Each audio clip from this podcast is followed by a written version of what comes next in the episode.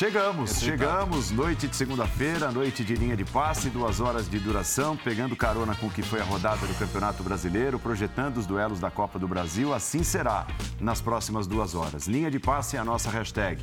Paulo Calçade, Vitor B. Eu acho que eu estou mais alto que você. Deixa eu te baixar um pouquinho a cadeira. Aquela caidinha. Senão fica, parece que eu sou. Eu sou, mas parece que eu sou ainda, ainda mais alto que você. Agora o Jean ficou maior que todo mundo. Jean Odd, Quer que eu dê Leonardo uma baixadinha também? Peraí, ó. Opa, caí demais. Acho que o. Birner que tá muito enfiado, deve ser uma codorna. Cara, eu não sei mexer na cadeira. Deixa, eu mexer na cadeira. Deixa aí, deixa aí. Agora deixa. viu? Não parece a codorninha ali? Estamos chegando. Muito boa noite. Tô acostumado. Já, você vai dar o direito de resposta do Vitor Não, Birner quando hoje? você não tá aqui, O? O que que quando você não tá aqui, eu te defendo. Paulo Aí, Não acredito, provocou. Começou. Ah, tá vendo? Já Ah, é começou. verdade, é O verdade. que, que houve? Qual, Birner- qual foi a provocação? Paulo Calçado diz que Vitor Birner comenta de acordo com regras que não existem. Isso foi um birnesco. Eu acho que a resposta pode vir no decorrer do programa. De repente a gente pode, entra num Você foi no sábado eu outro. tentando te defender e eles botando pilha, Eu acho, que- eu acho que vocês são clubistas. O Birner não gosta muito dessa história de arbitragem. Ele não. Não. Não, não. Ele, é algo- Ele nem fala sobre isso. Ele, nem fala ele sobre nem isso. fala sobre isso. Ele fala pouco sobre A isso. arbitragem aqui é ótima. Ele é como aquele treinador que que diz que falar. não fala sobre isso em 40 minutos. Exatamente, exatamente. A arbitragem é Ó, muito boa, não tem nada pra falar. Nós vamos falar bastante sobre né, o Palmeiras disparado na primeira posição. Imaginando o que será esse confronto do final de semana, Palmeiras e Flamengo. O Flamengo assume a segunda posição, empatado em número de pontos com o Corinthians, mas é o segundo colocado. Há uma considerável distância do Palmeiras. Existe um terceiro time, você acha que, você é em casa, acha que existe um terceiro time que ainda pode entrar na luta pelo título nacional? Vem aí, Copa do Brasil. Vamos conhecer os classificados ao longo desta semana. Pressão para cima do Corinthians, que perdeu por 2 a 0 para o Atlético Goianiense. É, teve a história né, do que disse o Abel na quarta-feira passada e as respostas, as respostas que vieram de Cuca e Mano Menezes. É, a fala, né? absolutamente infeliz do técnico Vitor Pereira, que sim, está pressionado, por que não dizer? O Corinthians precisa dar uma resposta, pelo menos é o que pensa o seu torcedor. Linha de passe é a nossa hashtag, vamos juntos, chegando a partir de agora. Jean Oddi, o quanto será decisivo para o campeonato este encontro do próximo final de semana entre Palmeiras e Flamengo? Bem-vindo. Obrigado, boa noite para você, boa noite para os companheiros. É uma pergunta que eh, certamente será muito feita durante a semana. Eu, eu acho o seguinte: é, aquele papo de final antecipada não dá para usar. Nessa altura do campeonato. Ó, tá até escrito, juro que eu não tinha visto ainda. Eu acho que não dá para chamar de final antecipada. É, porque quando você tem essa quantidade de rodadas pela frente, é, é impossível que um jogo seja uma final antecipada. Você pode falar sobre a chance de um, a chance de outro. É, claro que pode ser um jogo decisivo, eh, sobretudo se o Palmeiras conseguir uma vitória em cima do Flamengo. Porque aí 12 pontos, né? Faltando tanto tempo, mesmo faltando muitas rodadas, 12 pontos é algo muito significativo para um time que joga como o Palmeiras hoje joga, né? Que Sim. tem a solidez que o Palmeiras tem. Então, claro que 12 pontos seria algo que, que poderia, para muita gente, encaminhar o título em direção ao Palmeiras. Mas eu não consigo olhar para o jogo e dizer que ah, se o Palmeiras ganhar, o Palmeiras é campeão. É é óbvio que se o Flamengo ganhar, a gente não vai dizer que o Flamengo é campeão, porque ele ainda estará é, a, a- seis pontos de distância. Né? Então a gente não vai falar, ah, o Flamengo é campeão. Mas, evidentemente, ele é uma vitória muito importante para o Flamengo, essa eventual vitória no final de semana, para tornar a coisa mais parelha do ponto de vista da pontuação e não do jogo. Mas o fato é, né? Chegamos eh, agora e Palmeiras em primeiro, Flamengo em segundo. Eh, Muita gente imaginava que esses dois, junto com o Atlético, seriam os três times com até certa folga, até certa margem na liderança, nas três primeiras posições do campeonato nessa altura da- da- do certame. E, na verdade, os dois acabaram de, de chegar nesse momento. E a gente tem a possibilidade até do Atlético, que agora só pensa no brasileiro, chegar logo mais.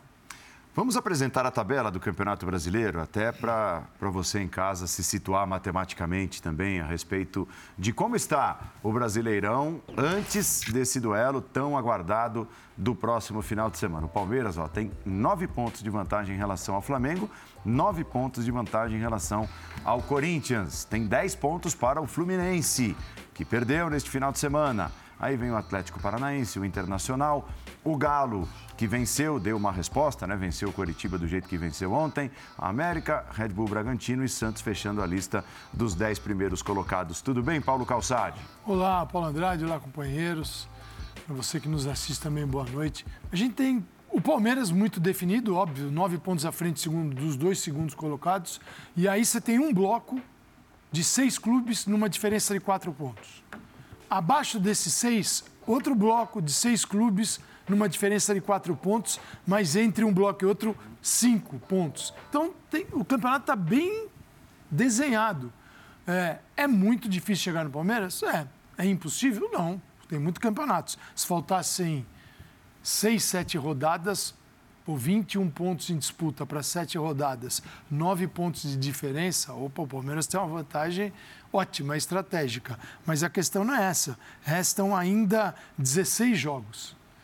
São 48 pontos em disputa. Então o Palmeiras, obviamente, precisa colaborar com a concorrência para perder o título. Agora, um confronto desse mexe mais do que apenas simplesmente na tabela. Uhum. Ele é um confronto de forças. Embora, mesmo perdendo, se for o caso, para o Flamengo, o Palmeiras pode ser campeão. Então, não, a gente não está falando de um mata-mata em que você mede a força e o vencedor leva a taça ou a classificação. O campeonato, ele é, dos pontos corridos, ele tem outras métricas, que é a regularidade. Até agora, o Palmeiras, como mostra a tabela, é o melhor. É, e, vem numa, e vem uma galera ali com o Flamengo subindo em ascensão. Isso é óbvio que o Flamengo estava lá atrás, né? lá embaixo, e hoje ele está subindo. E aí é olhando para o futebol, né? Para o futebol, campo. com o jogo, com o futebol, podendo, subindo, olhando para o Campeonato Brasileiro de uma forma e para a Copa do Brasil hoje e Libertadores de outra. É, então o Flamengo ele está usando o seu segundo time, não, o segundo time, que são, tem ótimos jogadores, não tem o jogo, é o jogo desse time é diferente do jogo daquele que o Dorival conseguiu recuperar. Mas não é por ser diferente, ele é inferior, tão inferior a ponto de não vencer alguns adversários. Só que contra o Palmeiras não dá para não dá para poupar e a mesma coisa o Palmeiras. É força máxima nesse confronto. Aí é força máxima. Não é, não dá para mandar o, o para os outros sim, para o Palmeiras não, porque tem muito mais em jogo do que a disputa pelo título. São os dois clubes, Paulo, que estão ali disputando grana no mercado. É, o Flamengo tem uma torcida muito superior nacional em relação ao Palmeiras, mas o Palmeiras fatura muito em relação a isso, tem um faturamento enorme, tem capacidade de investimento, mas não tem esse segundo time do Flamengo. Vai ser uma, um final de semana bem interessante. Vai ser legal. Vai? Vai, boa noite. Boa noite. Antes de tudo, depois das provocações iniciais, boa noite, Giano, Leonardo Bertozzi, professor Calçade. Boa noite aos fãs e às fãs do esporte. Bom, os três resultados possíveis. Palmeiras ganha, fica próximo do título, obviamente com pontos corridos, as coisas podem acontecer, mas se abrir 12 pontos de vantagem, é difícil brigar. É, o empate, acho que até um pouco melhor para o Palmeiras porque mantém, mantém a diferença tá. com uma rodada menos. Não, opa, é, é bem Flam... bom. E o Flamengo luta para entrar na luta. Ele, em campo, joga futebol para brigar pelo título. Não se discute. Como ele não jogou durante todo o campeonato, ele tem uma pontuação que não o permite ter uma briga direta ainda com o Palmeiras. Se essa briga chegar em quatro pontos, três pontos, pode ser ultrapassada numa rodada, aí eu acho que a gente tem uma briga de verdade pelo título. Por enquanto, o, Palmeiras, o Flamengo está tentando entrar nessa briga. É, o Flamengo joga no meio de semana, né? Palmeiras não. O Abel sempre faz questão de citar a importância desse tempo livre, de não ter jogos tal. Então, é, em tese, não quer dizer que isso vá se refletir em campo, o Palmeiras tem uma vantagem, a de preparação indiscutível, porque tem a semana livre, enquanto o Flamengo tem uma decisão difícil. Até Tanto- porque, é. né, Biner, não dá para imaginar o Flamengo entrando com o time que tem entrado no Contra brasileiro. Atlético, Vai de entrar jeito com o time. E, for- principal. e foram dados dois dias de descanso. Olha que palavra, hein? No meio do calendário, olha que palavra bem-vinda, né? Dois dias de descanso para o elenco do Palmeiras que se reapresenta amanhã. Depois de ter jogado no sábado, descansou ontem, Faz hoje diferença. se reapresenta amanhã. Mas eu acho que, de qualquer forma, é um jogo que. É, é- é o famoso jogo imperdível. Né? É porque a gente está falando da maior rivalidade do Brasil na atualidade. As rivalidades aqui são sazonais, elas estão estabelecidas, mas elas aumentam de tamanho, diminuem de tamanho. As criadas dentro dos estados são sempre mais. Elas prevalecem um pouco mais. Porém, não é de hoje. A gente vê os últimos três anos, pelo menos. Palmeiras e Flamengo protagonizam a maior rivalidade do país. E esse é um jogo que, mesmo se não valesse tanto quanto vale, ninguém gostaria de perder. O nosso fã de esportes aqui, o Caio César, ele chama atenção para algo interessante. O Palmeiras pode até enfrentar em três rodadas seguidas o vice-líder. É verdade. né? Foi o Corinthians, será o Flamengo e, e tem o Fluminense na sequência. Dependendo do próprio Palmeiras, ele pode pegar mais um vice-líder daqui a duas rodadas. Léo, É boa verdade. noite. Boa noite, Paulo. Boa noite, companheiros, fã de esportes. Fazer um exercício muito simples aqui sobre o potencial dos times. Faltam 16 jogos, tá? É, desses times que não são o Palmeiras, quantos você consegue imaginar de 16 jogos vencendo 12, 13, 14? Para mim, um. Flamengo. Pela variedade de jogadores que tem, pela qualidade dos jogadores que tem, é, mesmo não conseguindo hoje o Oscar, que seria um luxo para esse elenco, não estou falando de nenhuma necessidade urgente que o clube tivesse, então o Flamengo vai seguir muito bem com os jogadores que contratou nessa janela e com os que já tinha. Então não seria nenhuma surpresa o Flamengo ter um aproveitamento desses, ganhar quase todos os jogos. Então, um time que tem condição de fazer esses resultados tem condição de brigar pelo título. Dito isso, se uma dessas vitórias não for contra o Palmeiras, aí fica bem mais complicado, porque o Palmeiras tem, também é capaz de ganhar esse número de jogos e nem precisaria ganhar todo esse número de jogos para ser o, o campeão. Então, eu acho que domingo não é decisivo, mas é fundamental. Eu diria que se o Palmeiras ganhar esse jogo e botar 12 pontos, a gente pode falar de 90, 95% aí de, de, de, de chances de título. Do contrário, se o Flamengo ganha, o pessoal adora que a gente fale em percentual, né? Adora. É, cai um pouquinho para 60, 65, a 40, 35, talvez. Nesse, nesse nível. Porque o Flamengo tem, de fato, condição de ter um aproveitamento absurdo daqui até o Seis fim do pontos campeonato. tem briga. Tem briga. Tem briga, Seis seis pontos, pontos tem briga. briga. Seis pontos é aquela coisa de você não pode tropeçar uma vez que a, a distância, como Pode disse o encostar. fica em uma rodada. Né? Você já fica razoavelmente pressionado a cada jogo. Com 12, é e com 9 também, tá? É tanta gordura que aquele empatezinho inesperado em casa, tá bom, acontece, é do jogo, recupera na próxima e você você tem essa gordura para trabalhar em cima dela. É, o Corinthians, o Fluminense, o Atlético Paranaense, o é, enfim, esses times não, não consigo imaginar nenhum deles ganhando 12, 13, 16 jogos. E, e um time para alcançar o Palmeiras hoje, porque o Palmeiras não vai ter uma queda tão brusca de rendimento, o Palmeiras não vai ficar 4, 5 rodadas sem ganhar, não vai. Não vai. É muito difícil imaginar esse tipo de situação acontecendo. Então, É- é difícil, só- né, Léo? Só o Flamengo tem essa condição. Eu estava pensando aqui, é muito difícil que um jogo na 23ª rodada do campeonato tenha a importância que tem essa partida. Uhum. E eu não estou dizendo que é uma final, não estou dizendo que ele define o campeonato, mas em geral, na 23ª rodada, você pode até falar que o jogo é muito importante, e ele é muito importante, mas esse, de fato, ele é até um pouco mais do que a média por todo o contexto. Posso, qual- dar, po- posso dar um exemplo? Hoje em dia, quando se enfrentam Real Madrid e Barcelona, já no segundo turno, mesmo mais para o começo, Uhum. ou quando se enfrentam Liverpool e Manchester City, que tem polarizado ali a discussão, é, esse jogo, mesmo faltando mais de 10 rodadas, a gente Isso. entende esse jogo como um, um decisivo potencial, né? É, então, é, e acho que assim, nesse caso nós estamos falando, como disse o Birner, né, dos, dos dois times que vêm há anos, e claro que nós tivemos o Atlético, né, recentemente entrando nessa parada, é, mas nessa, nessa temporada especificamente ficou um pouco para trás, está complicada a situação do Galo, mas são dois times que vêm polarizando também as brigas mais importantes, as principais brigas no futebol brasileiro, mas não é nem por isso que eu falo, eu falo que o jogo ele é mais decisivo do que a média dos jogos nessa altura do campeonato, pelo contexto mesmo. Qual é esse contexto? Esse contexto de nove pontos. Porque se fosse um contexto de menos pontos, a gente ia dizer que o jogo era muito importante, mas que ele não poderia ser decisivo. tão decisivo como será no caso de uma vitória do Palmeiras abrindo 12 pontos. É, não estou dizendo que seria campeão, mas como disse o Léo, o percentual fica muito alto. E porque também a gente está falando de um Flamengo que está voando.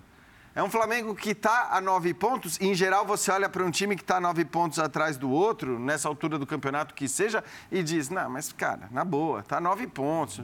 Se ganhar, vai ficar seis. Só que a gente está falando de um Flamengo que está iluminado, né? Desde o momento que o Dorival assumiu, é um Flamengo que vem jogando muito bem, que consegue conquistar os seus pontos é, com o time reserva, com o time titular. Ah, às vezes pode nem jogar tão bem, mas mesmo quando não joga tão bem, Acho até que, como era o caso dessa partida contra o Atlético Paranaense, na hora que faz o primeiro gol, cara, emenda um atrás do outro e faz três, faz quatro, faz cinco, tem sido assim. Então é um Flamengo que merece muito respeito, é um Flamengo que vem embalado e que, claro, se consegue vencer e tirar a diferença de 9 para 6, vai ter ainda uma desvantagem considerável, mas tem toda a capacidade. A gente falava aqui, eu não sei se ontem, anteontem, né, Léo? É um time que não é absurdo você pensar que ele ganha quase é. todos os jogos daqui até o final não do é. campeonato. Não. Imagina, é, é viável. E imagina, né, até trazendo um pouco para aquilo que o Palmeiras preza tanto, a força mental uhum. depois de uma vitória contra o Palmeiras em São Paulo. Né? O tamanho do que pode representar também psicologicamente. Que é o jogo mais difícil possível, Opa, vamos dizer, né? É, exatamente. É. é. de longe. É, eu acho que se consegue vencer, como disse o Léo, coloca uma pressão. Porque o Palmeiras vai entrar depois disso, por mais que tenha seis pontos de vantagem, o Palmeiras é um time que sabe lidar com pressão, mas em cada rodada é, o Palmeiras vai poder perder a vantagem confortável. Isso já torna, já muda a cara da disputa, né? Então, por isso que eu acho que o jogo é mais importante até um pouco para o Flamengo, porque o Palmeiras, o Palmeiras perder, o Palmeiras, óbvio, fica pressionado, como estou falando, mas tem a vantagem, como vocês disseram, difícil imaginar o Palmeiras perdendo muitos jogos seguidos, pode acontecer, mas até quando o Palmeiras tem oscilação de desempenho, as oscilações não são muito grandes, né? Elas são são, são, digamos assim, administráveis para o time do Palmeiras. É, e o Flamengo está voando. E o Flamengo ainda é um time que precisa se provar mais do que o time do Palmeiras. Porque é, com o Dorival, o Flamengo mostra futebol de campeão. Em ambas as competições. Ele está disputando as três competições. Tá. Está disputando, o Flamengo mostra futebol de campeão. Mas o Flamengo tem que mostrar isso por mais tempo, tem que ganhar o título, algum título, enquanto o time do Palmeiras é um time campeão. Então, acho que esse time já se provou como um time que sabe lidar com esses momentos. Esse Flamengo tem jogadores que sabem lidar. Vamos ver se coletivamente a equipe também sabe lidar. Eu acho que sim. Eu acho que sim. Eu acho, inclusive, o Flamengo, quando joga bem, o melhor time do país. Né? Eu acho que o Palmeiras oscila menos. O Palmeiras tem algumas virtudes que o Flamengo ainda não tem que é normal, pelo trabalho do treinador, o tempo. É, até como time muda. de futebol mesmo. Como time né? de futebol, como time, fala de consistência. Uhum. Mas acho que a palavra que, que, que eu acho melhor para definir o que o Palmeiras faz melhor é que o Palmeiras, quando jogar mal, ele, por coletivamente ser muito forte, o impacto do jogo ruim, às vezes tecnicamente dos jogadores, vai ser menor que no Flamengo. O Flamengo por mais tenha um jogo coletivo bom, ainda depende um pouco mais do talento dos seus jogadores, é uma coisa muito mais é, de futebol, entre aspas, futebol arte. Eu não gosto dessa palavra, mas tudo bem. É um pouco mais de futebol arte, do futebol técnico. O Palmeiras, quando tecnicamente está muito bem, é difícil ganhar no Palmeiras. Quando, quando o Rafael Veiga está bem, quando o Scarpa está bem, quando o Rony está bem, a coisa coletivamente funciona, o Palmeiras é muito forte. Quando esses caras não estão jogando no nível tão alto assim, o Palmeiras é muito competitivo. Né? Se o Flamengo tiver, por exemplo, dias ruins de Gabigol, Pedro e Arrascaeta juntos, coletivamente o time se sustenta? Ainda não. Ainda não. Talvez adquira isso com o tempo. Então eu acho que essa é a vantagem do Palmeiras na disputa. A do Flamengo é técnica. É o Flamengo é. tem jogadores melhores que os jogadores do Palmeiras para resolver jogos. Eu acho que o Palmeiras trata esse jogo como uma final mesmo. A gente colocou ali antecipada, né? não é um termo que eu gosto muito, porque que três, quatro rodadas isso vai para o espaço. Claro. Né? Mas o Palmeiras pode tratar como uma final. Pelo seguinte, porque seis pontos. Joga, joga pelo empate nessa se, final? Pode, o empate não é ruim porque mantém é negociável, os né? Mas assim, disso. a derrota é péssima. Porque é. você está. É o que o Léo falou, você está olhando para a tabela, está vendo quem pode te incomodar. É o Flamengo. Os outros, cada um tem uma história diferente na, que embutida na diferença de pontos. O Fluminense, o que está acontecendo com o Fluminense? O Fluminense está começando a se sentir fisicamente. Uhum. O Atlético Mineiro, o Atlético Mineiro. Né, oscilando tá, ainda. Tá oscilando. Aí você pega Atlético Paranaense, Corinthians. Quem é o time? O time é o Flamengo. Então, se o Flamengo chega para seis pontos, ganha do Palmeiras, fora de casa, imagina o impacto disso no Flamengo, o impacto no Palmeiras, sendo que eles podem fazer um jogo de Libertadores da América. Eles podem se encontrar em Libertadores da América. Só a final. É, só isso. E já vem com o jogo de 27 de novembro. Então, você tem uma história recente, uma história que passa pela disputa desse brasileiro e pode ser também uma disputa de Libertadores. E não dá para dar margem para o adversário, falar assim, deixar o adversário ganhar confiança, que nesse momento é gigantesca no Flamengo. E, e o Flamengo, com a confiança restabelecida, é, mesmo que eventualmente, taticamente, que é o que o Bini está querendo dizer, tenha problemas, né, a confiança que coloca e eleva o nível técnico, que é gigantesco, dos jogadores, você resolve muitas partidas, individualmente falando. Né? E o Palmeiras já precisa do individual, mas assim, dentro do ambiente coletivo, perfeito. Então eu vejo o Abel, enquanto o Flamengo vai pegar o Atlético Paranaense, é, não dá nem para pensar no Palmeiras. Não dá nem para pensar. Palmeiras é um assunto para quinta-feira. Sim. Enquanto que o Palmeiras deu dois dias necessários para todo mundo se recuperar. Aí pode trabalhar, periodizar essa semana perfeita de treinamento, subir, descer, chegar inteiro. O Flamengo ainda tem um jogaço para fazer. Vamos ver o que vai acontecer. E o Palmeiras vai trabalhar especificamente no Flamengo, pensando nas virtudes e nos defeitos que todos têm. E tem uma coisa que torna esse jogo especial. A gente está falando de times que têm grandes jogadores de ambos os lados. É, tem muita gente que acha que o futebol é só dinheiro. Não é verdade. Os jogadores de nível mais alto, competitivos, detestam perder.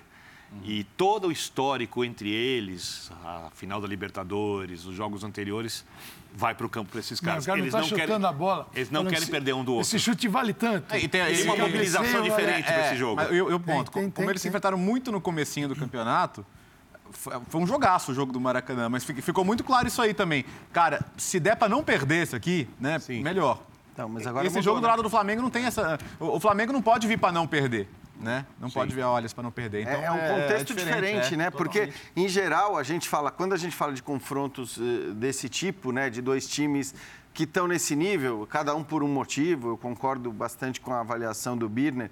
E concordo também com a nossa tarja ali, eu acho que mais ou menos é isso. Não quer dizer que o Palmeiras não tenha técnica, o Palmeiras tem também jogadores muito E que técnicos. o Flamengo não tem a competitividade. E que o Flamengo não tem a competitividade, porque ele também tem, já mostrou em determinados momentos, mas é claro que a principal força do Flamengo hoje é técnica, é a qualidade dos seus jogadores, a qualidade do seu banco de reservas, é o que esses jogadores são capazes de fazer, é, o que não quer dizer que não tenha competitividade, e que a principal força do Palmeiras é a, a competitividade, é saber lidar com toda e qualquer situação, por mais improvável que ela seja, é saber jogar de maneiras diferentes, de acordo com a qualidade do adversário, de acordo com o panorama do jogo. Então, isso tudo não se discute. Agora, o contexto do jogo ele é muito diferente, porque, em geral, em enfrentamentos de forças como essas, é, e a gente está falando hoje talvez das duas principais forças do futebol brasileiro, Sul-americano. o que acontece, sul-americano, o que acontece é, é o pensamento de que o empate fora de casa, ele é um bom resultado, né? Seja num mata-mata,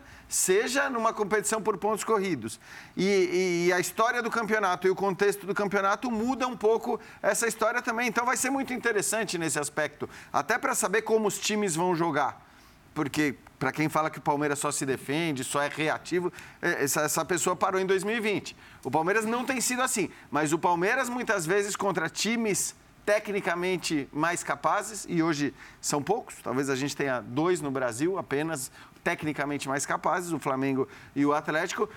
Contra esses adversários, muitas vezes o Palmeiras opta por não atacar, por esperar e, e- e jogar na transição rápida. Então, é também uma dúvida. Será que o Palmeiras vai ser aquele que tem sido dentro de casa? Ou o Palmeiras vai ser um Palmeiras diferente, agindo mais ou menos da maneira como agiu até, enfim, contra o Atlético, sobretudo no ano passado, não São nesse. nove pontos na tabela, né? É isso. Esse É ingrediente. uma, é um bo- é uma boa vantagem para você Tem um as- administrar. né? é. Um aspecto que merece uma análise. Voltei para o dia 27 de novembro de 2021, final da Copa Libertadores da América. Palmeiras. Everton. Joga. Mike. É o Rocha. A mesma escalação. Gustavo Gomes, Luan, Piquerez. Joga o Murilo. Murilo. Danilo Zé Rafael. Jogam. Dudu, Veiga, Scarpa e Rony. Sim. O que mudou é o seguinte, mudou, o posicionamento era do Piquerez por dentro, o Scarpa na beirada, mas eu digo, o time. Sim, esse, todos, Mas isso ainda to- pode acontecer, Calçade. Todos esse esses jogadores. to- pode. Todos esses jogadores estão no Palmeiras. Todos. Vamos pro Flamengo? Diego Alves, Isla, Rodrigo Caio, Davi Luiz, Felipe Luiz. Então tem Felipe Dois. Luiz, Davi, Felipe dois, Luiz, né? Davi Luiz. Arão e Andréas Pereira. Já foram. Everton Ribeiro, três. Arrascaeta, quatro. Bruno Henrique, tá fora de Não. combate. E Gabriel Barbosa, o Gabigol. Cinco. Sim, Meio time. Meio time. É. Meio time. É, o Palmeiras é aquele Palmeiras que a gente fala. Aquele Palmeiras ali, ó. Por outro lado, Trabalho, professor, trabalho, manutenção. Agora, é, é, é, bom que alguns jogadores do evolução. Flamengo É, estão. então, eu ia falar isso, Que assim. no- no- Flamengo se- se- a soma das partes do Flamengo é melhor que essa hoje. eu também acho. É melhor. Exatamente. E, e se, e se for pro banco, então, E meia boca alguns, hein, Léo? É. Assim, É, mais ou menos. Bruno de Henrique, né? né, hoje é difícil o. Flamengo chegar para um jogo, o Dorival olhar e falar, tem, tem pouca peça aqui para mudar, né? Se eu quiser mudar o jogo, né? Quase não dá para fazer nada aqui, pô. E, e- e o Palmeiras às vezes tem esse jogo. O, pr- o primeiro jogo lá no, no Mineirão, que a gente estava junto, eh, o Abel não tinha 200 opções para mudar o jogo no, no segundo tempo. Bom, no jogo É. de volta contra o Atlético, o Abel deixa o time inteiro jogando com um a menos, Exato. depois dois a menos, deixa o time durante os 90 minutos. Tanto é que não existe hoje a possibilidade do, do Palmeiras. Ah, põe o segundo time para jogar. O segundo time do Palmeiras é pouco Não competitivo junto. Agora, É. também tem um ponto, quer dizer, o, o- o Dorival tende a precisar mais das suas ótimas peças do banco. Não se compara o banco do Flamengo com o banco do Palmeiras, mas aí a gente tem que lembrar o que o Birner disse. O Flamengo tem um jogo dificílimo, um jogo complicado, um jogo que vai, teoricamente, pelo menos, exigir dos seus jogadores no meio de semana. Então, talvez. Pelo aspecto físico, o Flamengo tenha mais necessidade de usar o seu ótimo banco do que o Palmeiras. O segundo time do Palmeiras é assim: jogam cinco titulares num tempo, eles saem, depois jogam cinco no outro. E, é, ou joga o Scarpa, que entra na vaga do. É. do o Scarpa no. No, no quê? No Rony? No... Não, no Rony. né? Ele, ou é Rony ou é Dudu. Sim, Rony, Dudu, ele varia. É, quem se ele- sair, não na dá pra verdade- trocar os cinco. O Veiga. O é Scarpa ou é Veiga. do Veiga, sim. Digo, ele, vai, ele vai tendo que moldar o Palmeiras para não ter exatamente. O Flamengo pode, sim, se você olhar para o Flamengo todinho modificado e a confiança que o rendimento está vindo.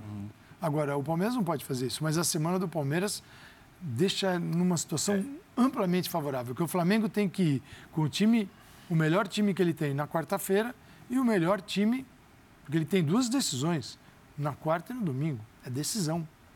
O, o Palmeiras é decisão. O Flamengo sabe se ganhar do Palmeiras está definitivamente na luta pelo campeonato. Porque você está no retrovisor ali bem pertinho. Agora, de 6 para 12 dá a diferença que. O- agora, você vê, o elenco do Flamengo é um elenco tão especial que o jogo de quinta-feira pode ser um argumento para o treinador, além de fazer uma surpresa, colocar o time num posicionamento que se adapte melhor ao posicionamento que o Palmeiras utiliza para jogar futebol. Porque é, eu sei que alguns flamenguistas se incomodam comigo, e eu acho que o Losango está funcionando, eu não estou discutindo isso, porém.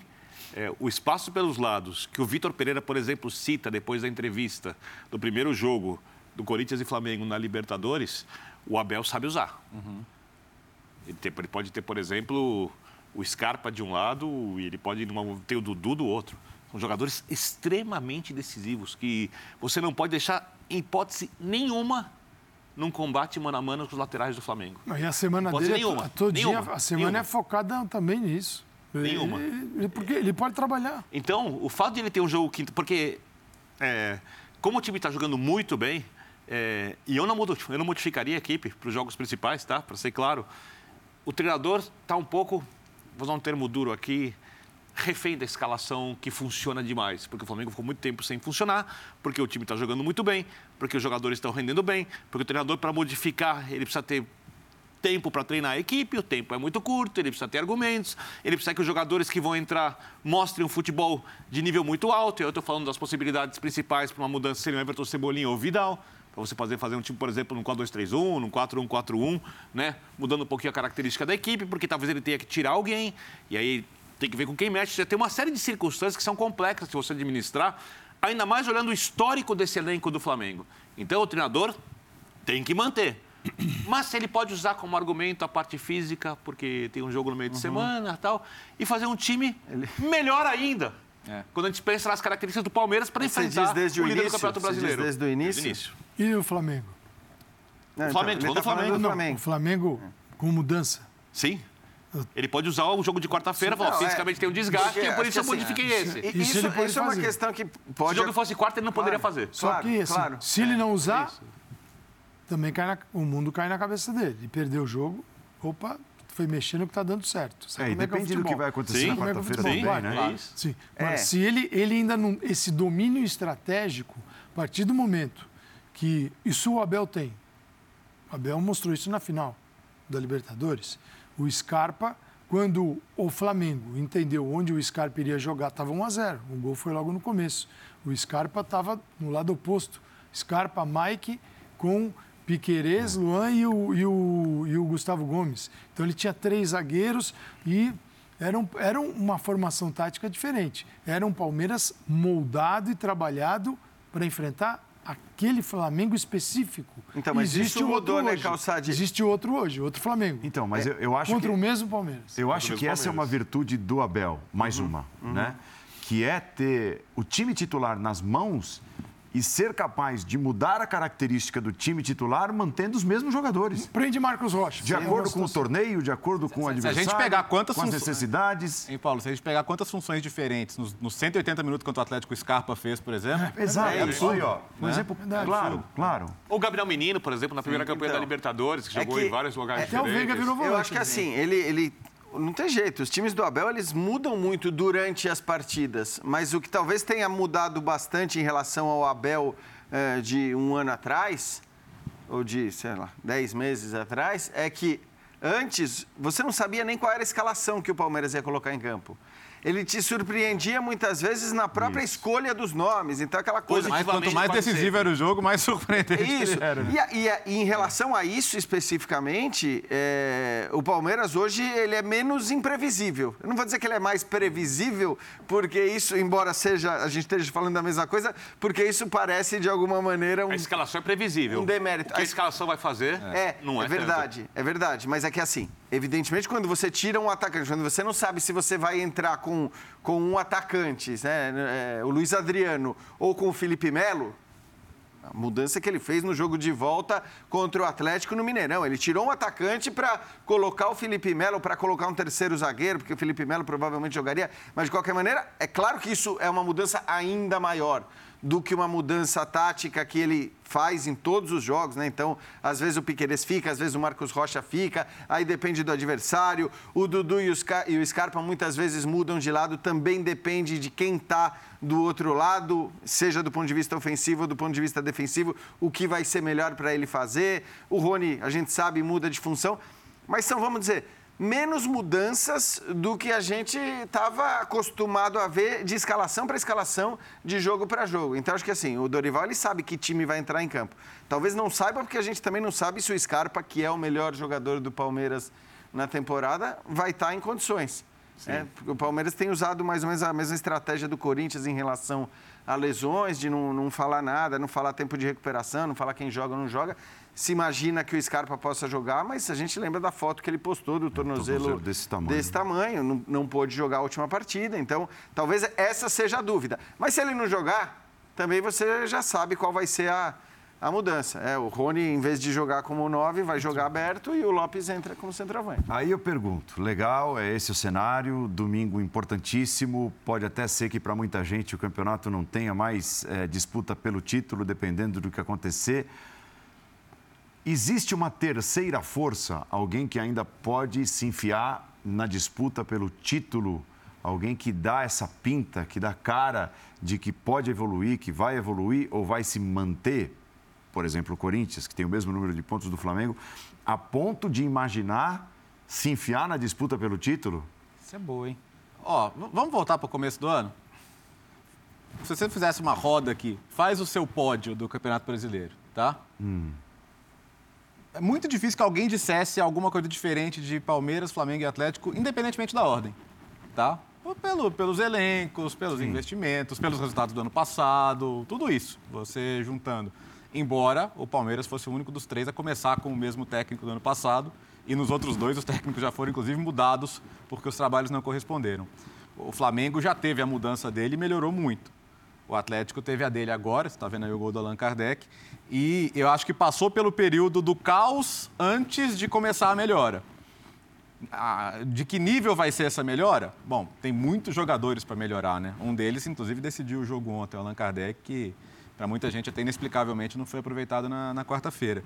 Então eu acho que quem está mais distante do teto desse bolão aí de seis é o Atlético. Uhum. Então, quem tem mais condição de subir de produção daqui até o final do campeonato também é o Atlético. Está quatro pontos ali do, do, do vice-líder e, e, também do Corinthians. Acho que é condição e obrigação, né, Léo? É, acho que o, o Atlético não, não ganhar uma vaga direta para Libertadores.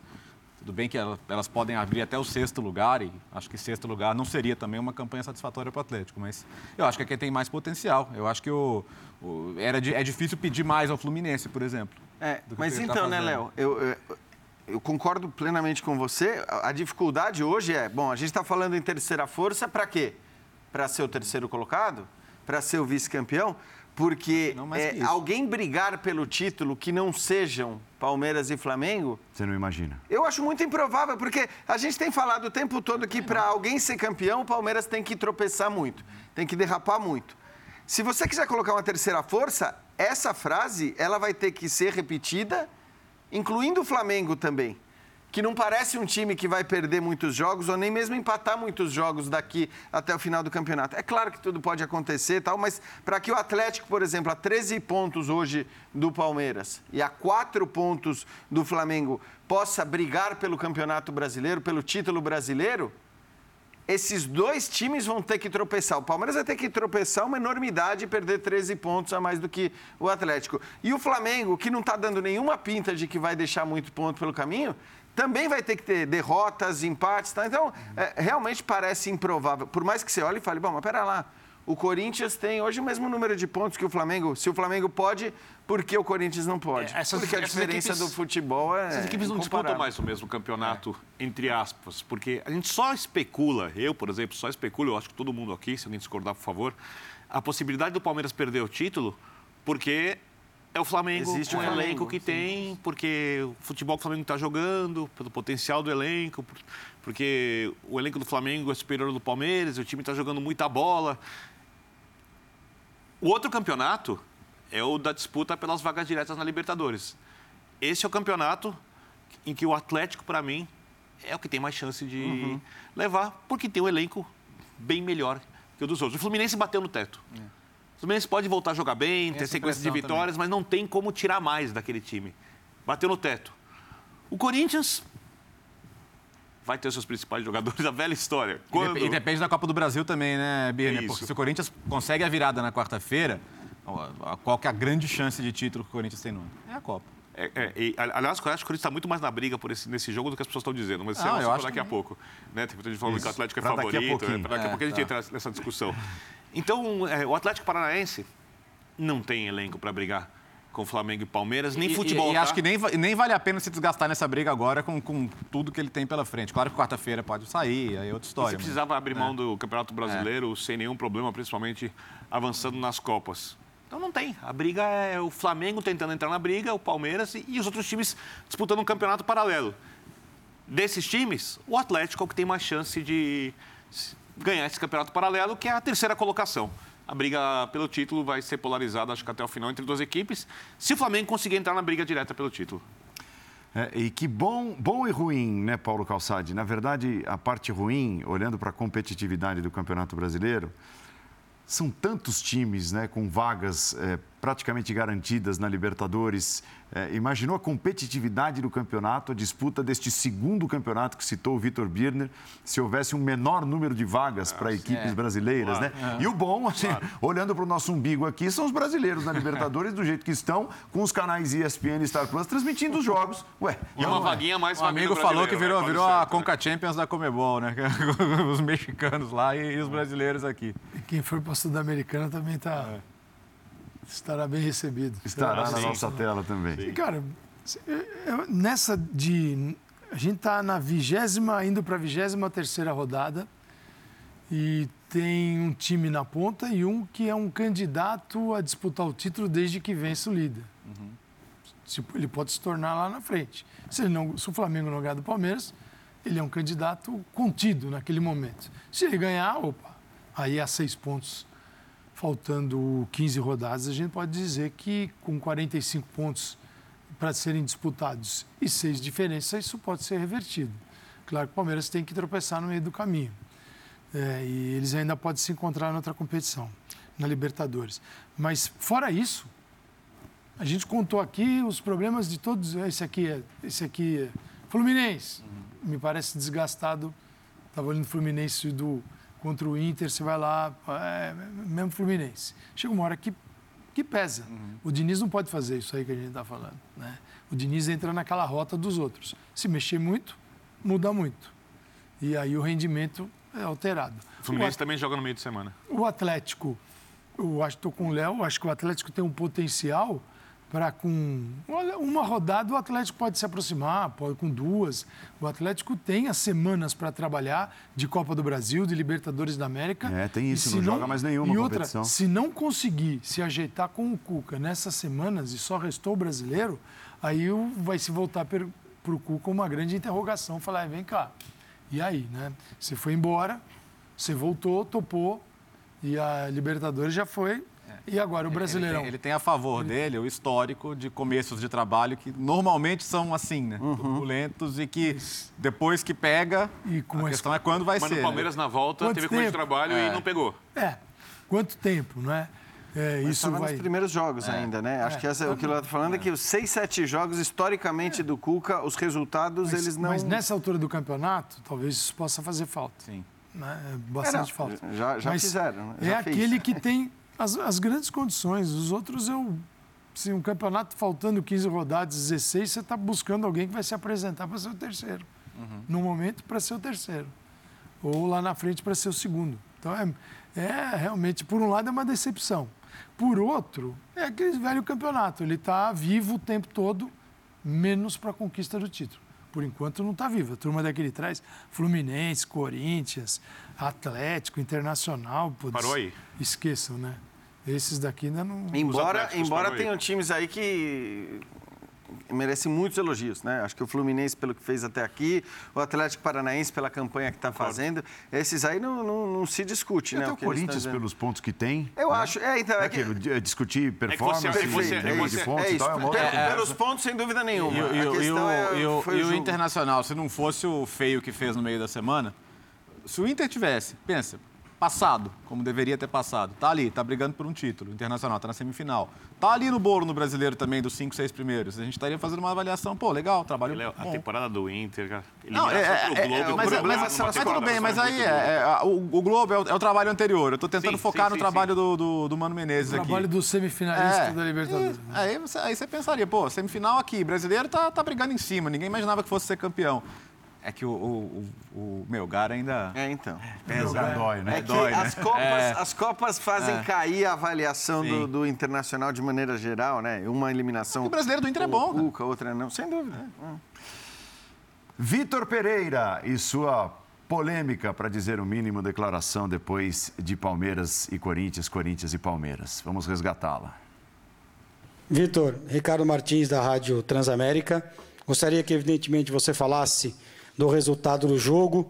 E eu preciso te fazer uma pergunta, né? Você sabe como é que funciona o futebol brasileiro.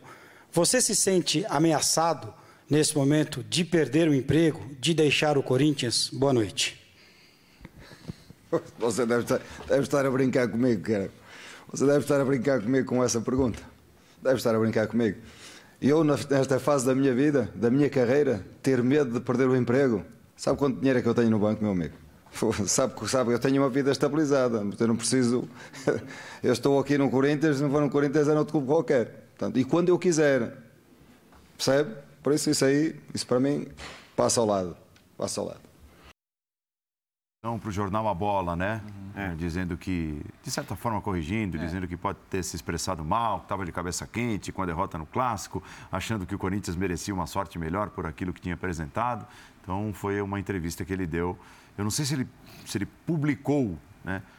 para os brasileiros, por rede social ou em algum veículo brasileiro, também, de certa forma, esse pedido de desculpas. Mas veio via declaração que deu para a bola. É, eu, te, essa declaração só me incomoda num aspecto, vou ser sincero contigo, Paulo. A gente vive num país onde muita gente passa necessidade e eu acho que é preciso ter, quando você vê a questão financeira, ser tratada de um jeito um pouco diferente. Do ponto de vista esportivo, eu entendi o que ele quer dizer. E eu não vejo grande problema, não. Porque ele poderia, sabendo que o Flamengo, que ele tinha que jogar pelos lados contra o Flamengo, no mata-mata da Libertadores, sabendo que com a formação do primeiro tempo ele tinha mais chance de não tomar o gol, mas a chance de ganhar o jogo pelo placar que precisava era pequena, ele poderia ter feito um jogo para si mesmo, que era a manutenção da ideia de jogo do primeiro tempo. Quando ele vai para o segundo tempo com o Renato Augusto, abrindo mão do Vera e deixando mais espaço para o contra-ataque do Flamengo, principalmente para o Flamengo criar pelos lados, nem, não necessariamente só no contra-ataque. Aí foi. Aí, o que, que ele fez? Ele sabia, eu tenho uma chance em 50 de ganhar, mas essa chance é maior do que jogando do outro jeito. Eu vou arriscar, porque eu estou ali para classificar, não estou ali para manter o meu emprego. E ele correu o risco e não funcionou como era a tendência. E eu tenho certeza absoluta que ele sabia que era tendência. Porque se ele achasse que não era tendência, ele tinha jogado do outro jeito no primeiro tempo. Ele fez aquilo que ele achava que era possível para tentar reverter uma situação de campo.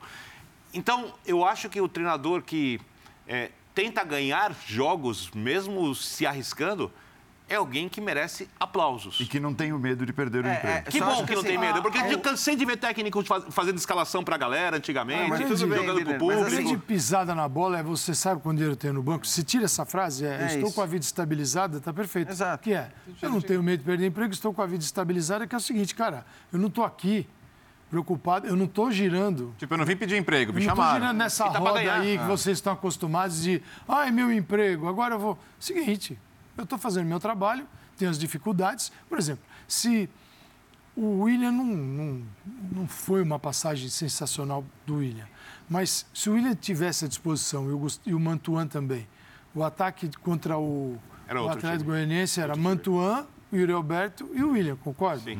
Com Fausto Vera, Duqueiroz e Renato Augusto. Esse time poderia enfrentar e se classificar. E não tinha o Michael. Até porque o Mantuan é uma máquina de marcar pelo o- lado e chegar não à frente. tem. O, o Mantuan foi embora, o William foi embora, é, o Kizola ainda mais o, o Yuri Alberto, mas com, o Renato Augusto melhora um pouquinho a relação com o centroavante. Então ele tem desfalques importantíssimos no time e uma decisão de Copa do Brasil, que vem dinheiro, vem prestígio e vem cobrança. Ameaçado, se eu, eu acho que é zero. Porque o Corinthians precisa saber também onde ele errou. Seguinte, cara, o Corinthians precisa melhorar a gestão técnica do elenco dele. Não dá para fazer a gestão técnica. Você não pode ser profissional em todos os departamentos, ter lá marketing, inovação, comunicação, né? na, na, na parte de.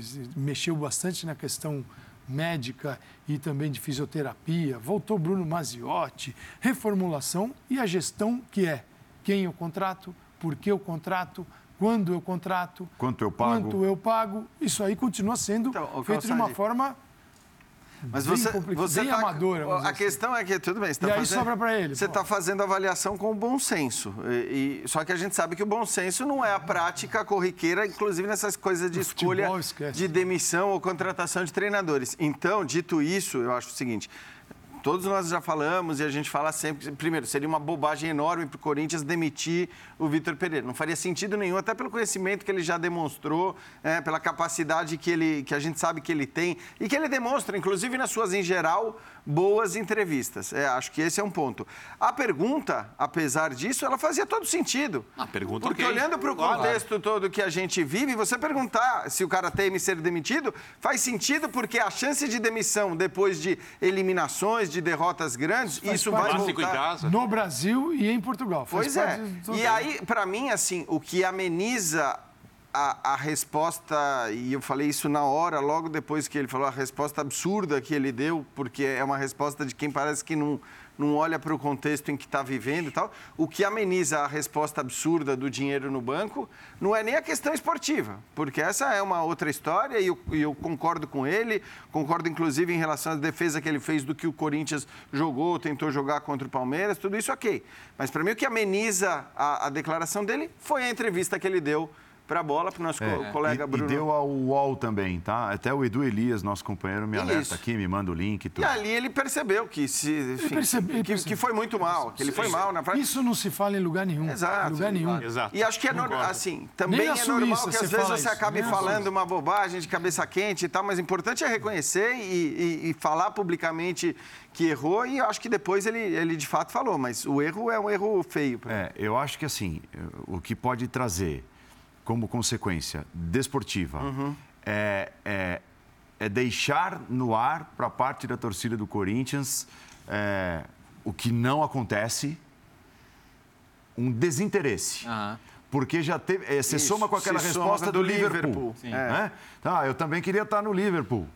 E agora ele diz, não, medo de perder o emprego, entendeu? É, eu acho que assim, o torcedor gostaria de ter alguém com, não com medo de perder o emprego. Abraçado, mas que, agarrado com Com apego ao, ao que está fazendo. Exato. E esse, esse desapego É. Isso aí, é, pode talvez que até ele aumentar um pouco tentou, mais... né, Paulo?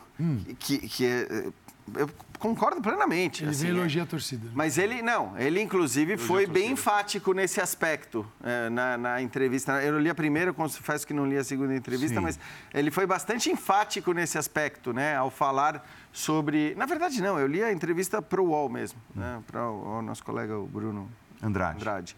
É, e ele foi bastante enfático, dizendo que está com o Corinthians, que quer ficar com o Corinthians, que não vai sair. Acho que ele tinha que fazer isso.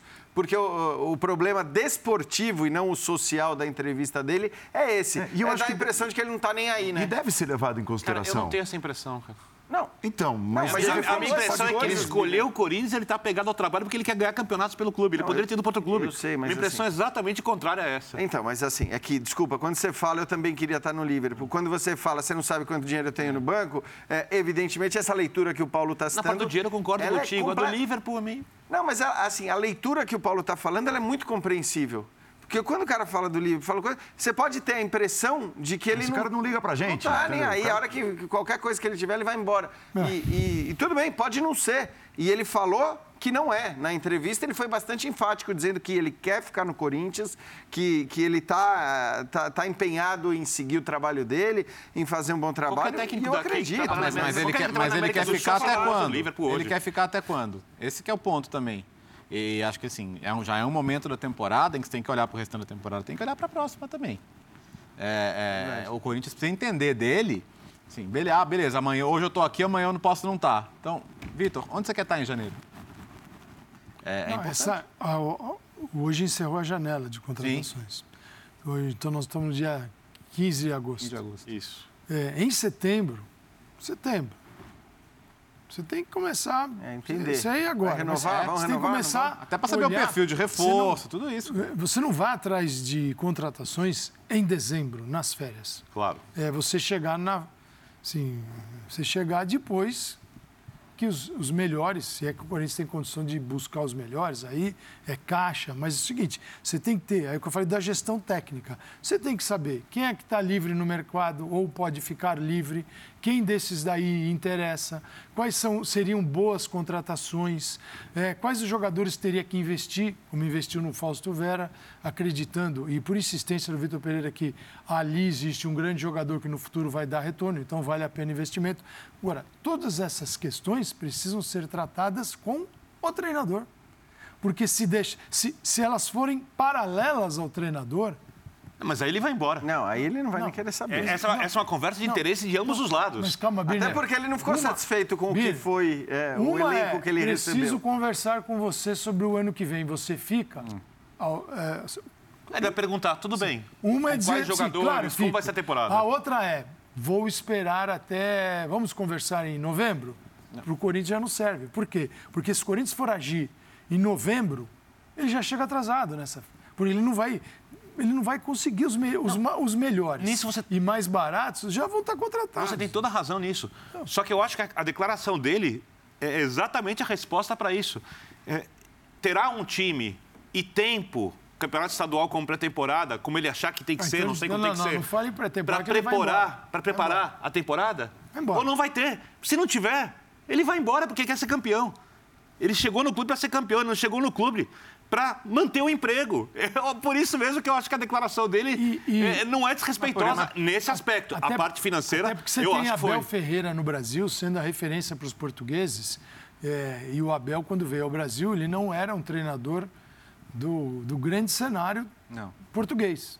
A, Ele- a carreira europeia do Vitor Pereira é, muito é, é superior. O Abel, o Portugal olha para o Brasil, fala, Pô, Abel Ferreira tá Libertadores, está conquistando títulos.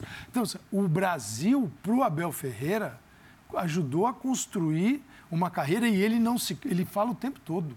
Ele fala: eu estou num clube que me permite disputar títulos. E ele no futebol europeu, no PAOK, não vai disputar grandes títulos. Então é o seguinte, o Palmeiras para ele, ao contrário disso que nós estamos falando, para o Abel Ferreira, o Palmeiras, ele é tudo isso que a gente falou que o Vitor talvez não considere no Corinthians. Porque primeiro, ele vê uma solidez, talvez seja uma palavra muito forte para o futebol brasileiro, mas ele enxerga uma consistência que o Vitor Pereira não é trouxa, já viu que o Corinthians não tem. Diretiva até. Então tem muitos Mas aspectos tem uma coisa, né, serem Calçado, observados aí. E eu, não se discute em relação ao Vitor Pereira ser maior do que o Abel na Europa, ter uma carreira mais consolidada tal.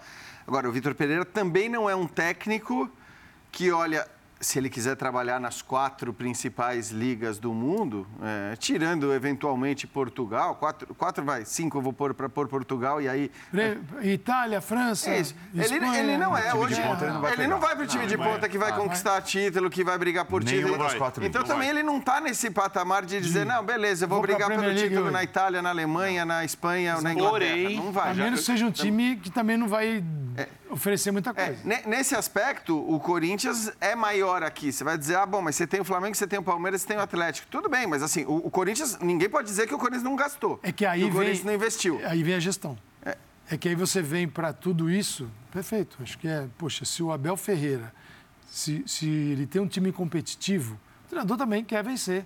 Fala, eu quero disputar Libertadores, quero disputar a Copa do Brasil, é Brasileirão, tal. O estadual, ele sabe que vai comer a pré-temporada dele. Então o trabalho dele vai ser todo ele comprometido pela pré-temporada que não vai existir.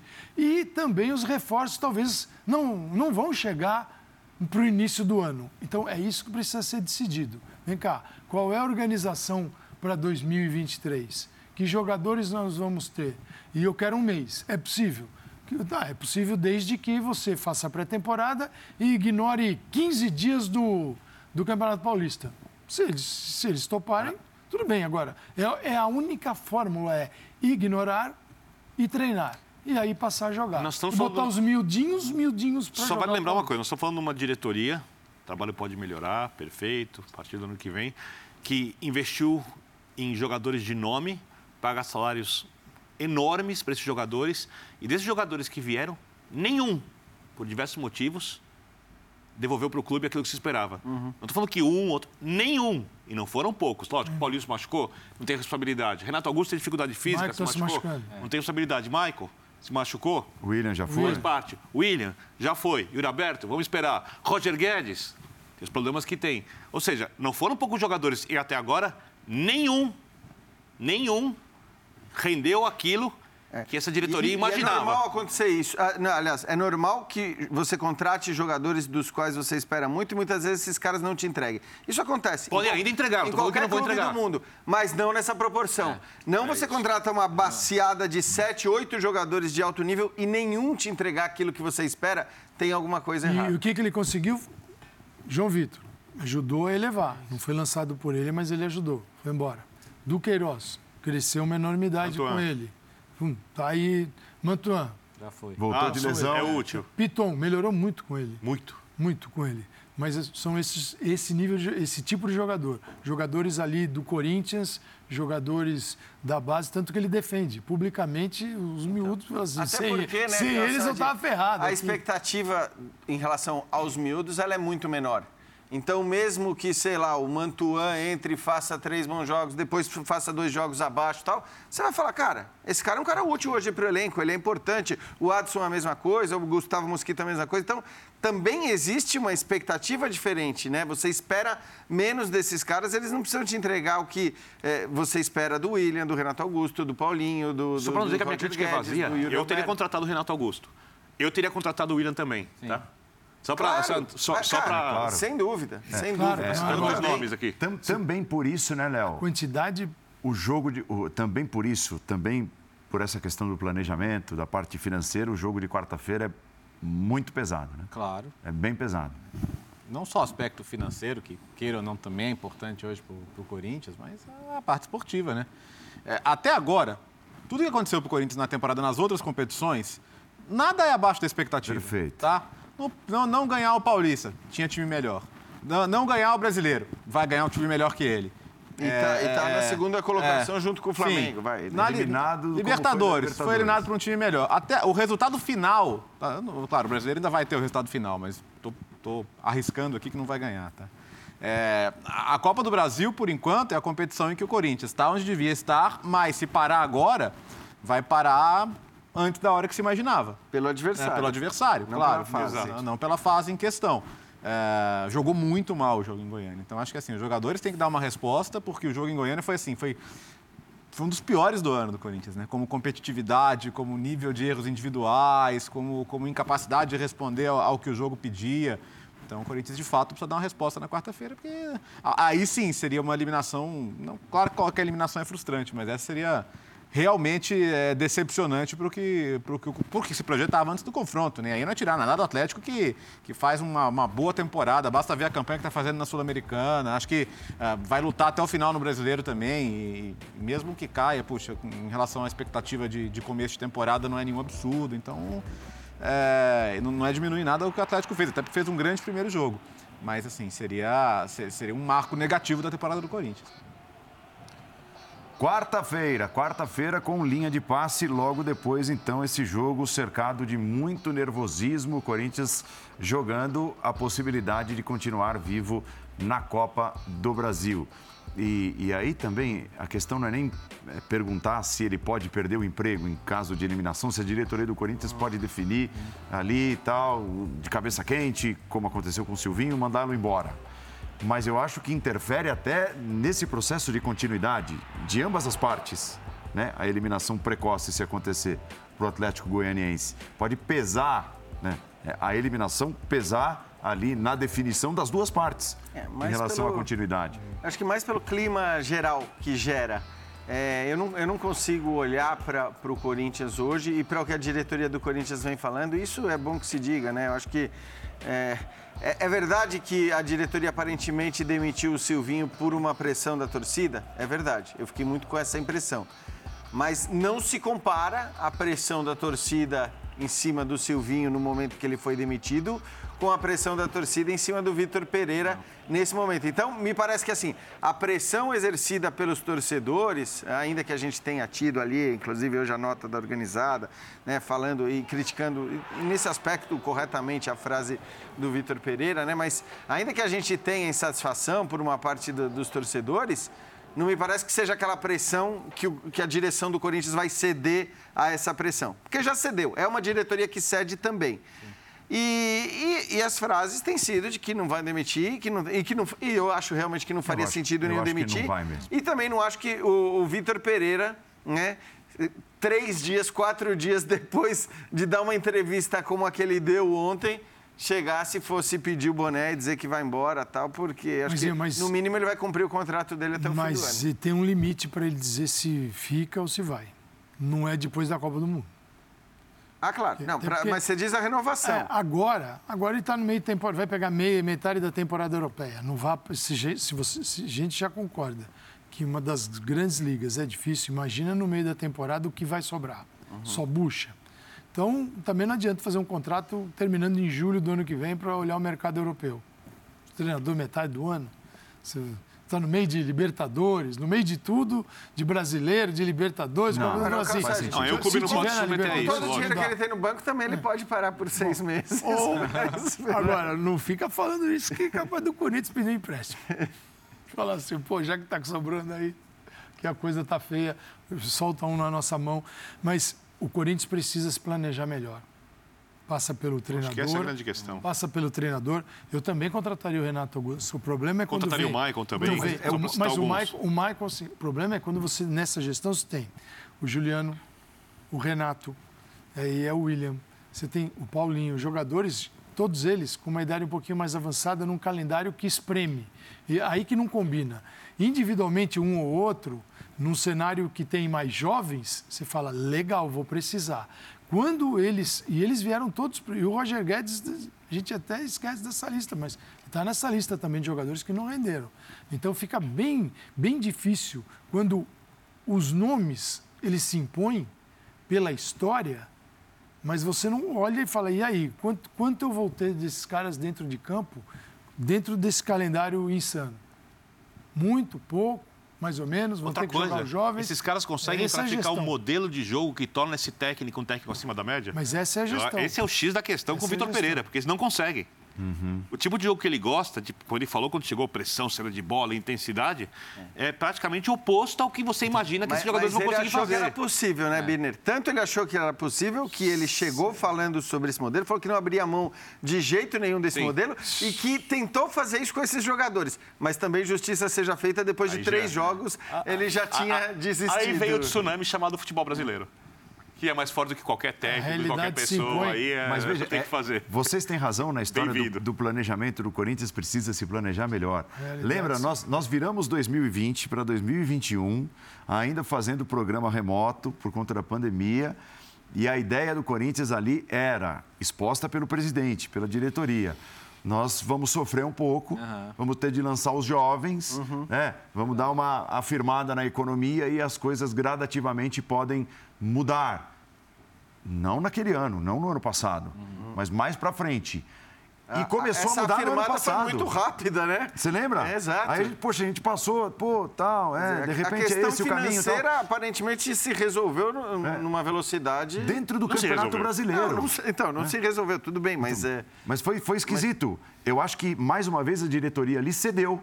Porque, e hoje, o time do Corinthians, o time que vai a campo mesmo, ele tá muito com a cara daquele time que estava começando 2021. Então, Tá cheio de moleques. Só, só com a diferença que você está pagando salários altíssimos. é. É. E os caras não rendem. a- e, e aí, assim, Rolou um, raci- um raciocínio meio Barcelona agora, tipo.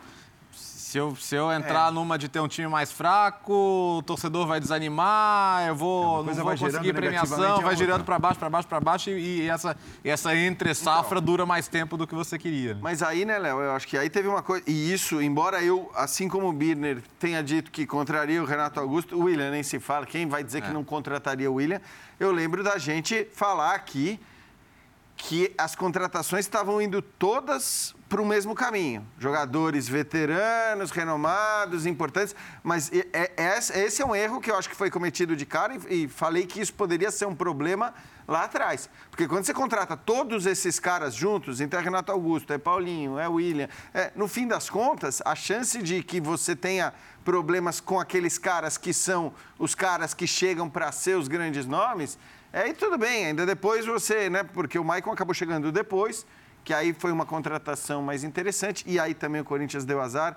Se a gente estivesse falando só de lesões musculares, é, o, o Corinthians não teria desculpa nenhuma, a diretoria não teria desculpa nenhuma. Mas dentre as lesões e os caras que se machucaram, você tem muita lesão causada por choque, que, claro, Sim. faz parte do jogo, mas, mas que você prefere não ter, né, com os jogadores mais importantes. Então não é que os caras só se machucaram muscularmente, porque a lesão muscular, evidentemente, ela é consequência da, da, da maratona de E jogos. lembrando que o mais- Silvinho se cobrava dele que ele encaixasse todos os grandes nomes ao mesmo tempo no time, coisa que o Vitor Pereira falou que era impossível.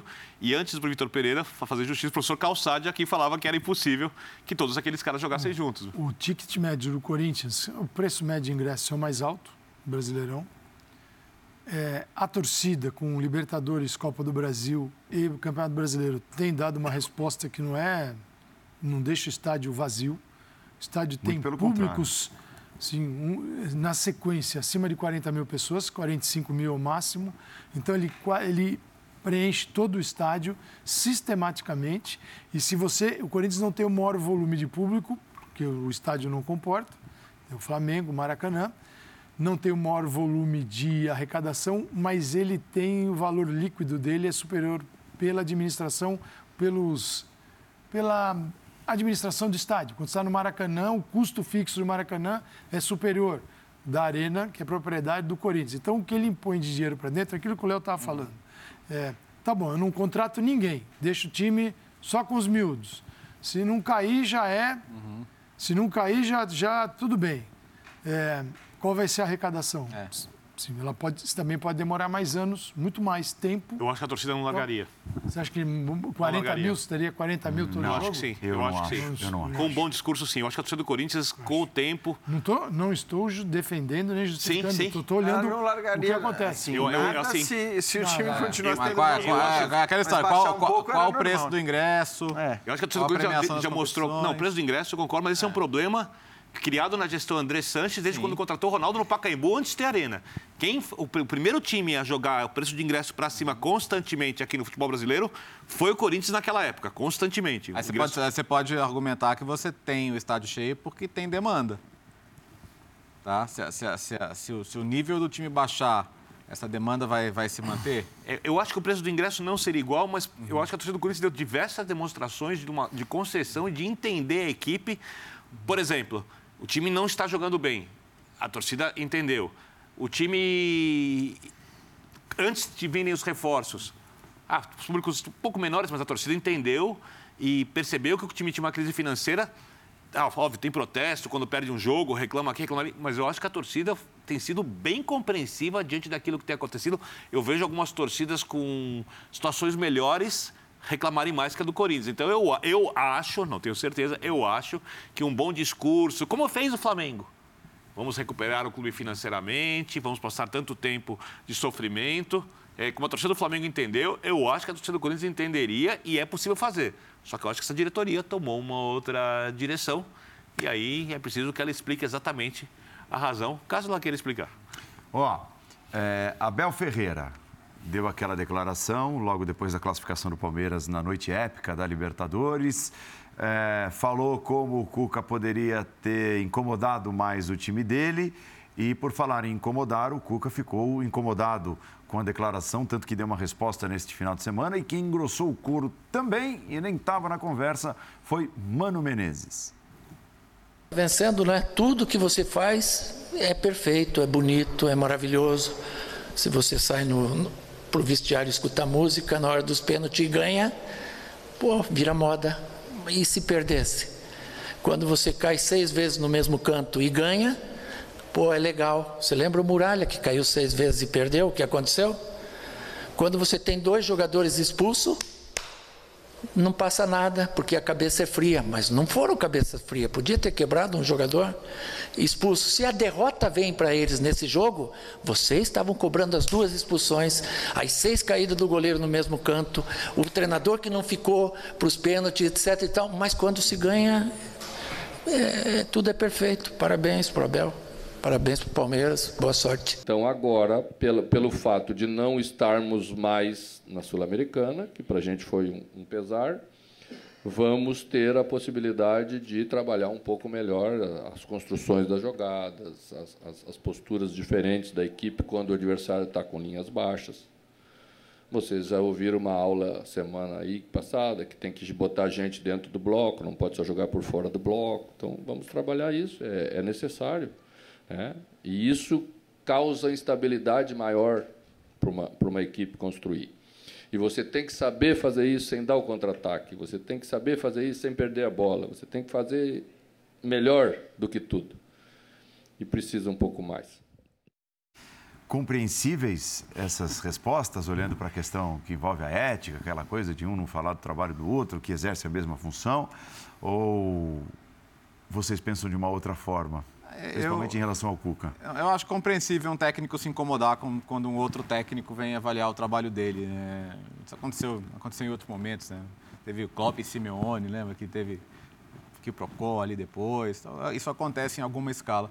Eu acho que em, algum, em, em alguns pontos eu entendo, uh, em outros, o que não apareceu ali, quando o Cuca descreve o Palmeiras como um time reativo, por exemplo. É, já, não, já não é uma coisa que corresponde à realidade mais. Né? A gente passou por isso brevemente aqui mais cedo na conversa.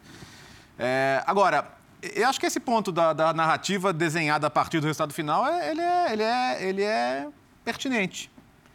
V vamos falar, por exemplo, Real Madrid ganhou a Champions League, né? Sendo dominado, talvez, pelos três últimos adversários. E, e, se ele não ganha no final, a gente ia falar, pô, o Real Madrid, né? Foi amassado ali pelo, pelo, pelo PSG, pelo Manchester City. Mas a narrativa no, no esporte se escreve de trás para frente, ela se escreve a partir do resultado.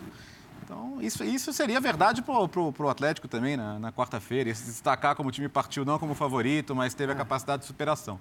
Feito essa, essa, esse preâmbulo de que faz sentido, é, não, não, dá para não notar essa divisão ainda entre estrangeiros, brasileiros, e podia todo mundo trabalhar junto para uma melhora geral do nosso futebol e isso não acontece, né? Então, é, é esse incômodo que, me, que ainda me incomoda um pouco? É, é perfeito. Eu acho que, assim, eu concordo com alguns pontos que o que Léo citou. Então, ah, a narrativa que justifica o resultado, né? Ou, ou qualquer trabalho justificado pelo resultado é um fato é, no futebol brasileiro, na análise do futebol brasileiro, mas é um fato no discurso dos próprios técnicos dos próprios técnicos. Mas aqui é mais, eu acho, Léo.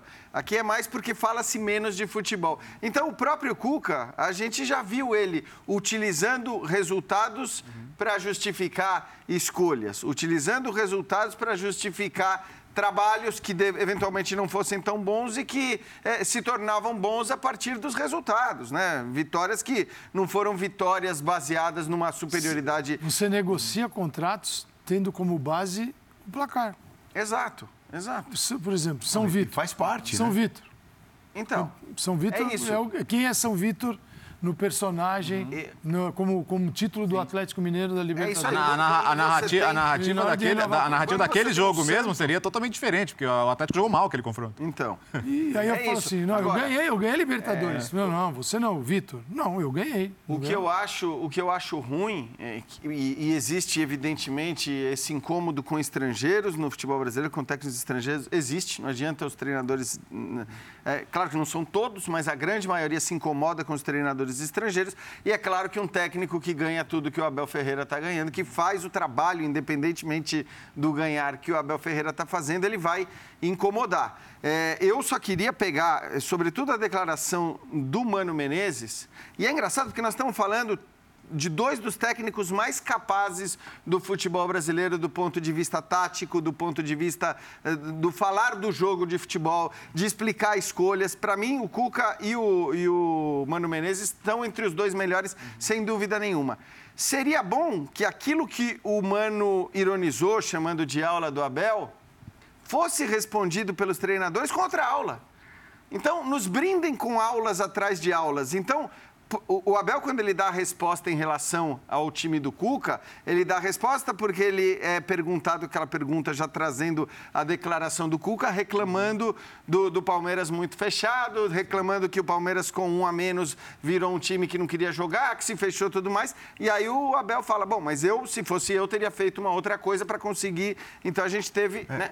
O Cuca podia ter dado uma resposta técnica. Ele, ele podia ontem, ter dado a resposta técnica, é isso que eu estou falando. Ele falou, não, eu não fiz isso por isso, por aquilo, porque eu achei que o melhor era a coisa. Agora, os gols não vieram, o futebol nem sempre vem. Então, o que eu acho que falta muito ao, ao treinador brasileiro de maneira geral, e às vezes mesmo os mais capazes, então eu estou falando, repito, do Cuca e do Mano Menezes, não estou falando do Renato Gaúcho que odeia falar de futebol, né? odeia falar dessa coisa tática das linhas, não é, não é a pegada do Renato. Mas o Mano e o Cuca, eles. Aí eu pergunto, é, eles teriam é talvez a capacidade de, quem, de falar mais sobre o fala? jogo. Qual é o treinador que fala? O quê? Brasil. Futebol. Então, eu. Tite. O, o Diniz. Aí eles vão falar mal dele porque ele fala o externo. O Diniz, é, o Tite, isso. são caras que falam. O Diniz, o Diniz fala o, também. Fala. eu acho, até vou pedir ajuda de vocês. É, o que aconteceu é o, o, o Abel expôs o Cuca. Só Inegável. eu quero entender o seguinte: primeiro, o Cuca, o Cuca teria dito que o Palmeiras teria reclamado um é pouco isso, da postura que... do Palmeiras. Tô, tô errado, não? No, Não, é- na- é, foi naquela que Ele disse, que, falar, ele disse que ficou mais difícil com 10, que aí- e aí é uma coisa totalmente... E aí eu entendo que o Abel veio com essa resposta, não é essa sequência do- dos fatos? Isso, O Abel exato. veio com a resposta. Então é o seguinte, incomodou o Abel, tô- tô- como eu estou analisando, como estou ali na minha. Estou com um jogador expulso aos 29 do primeiro tempo. Ô, Cuca, por favor, chuta aqui na. Por favor, entre aqui e chute da marca do pênalti. Não. Qual é o time que melhor se defende no Brasil? Palmeiras.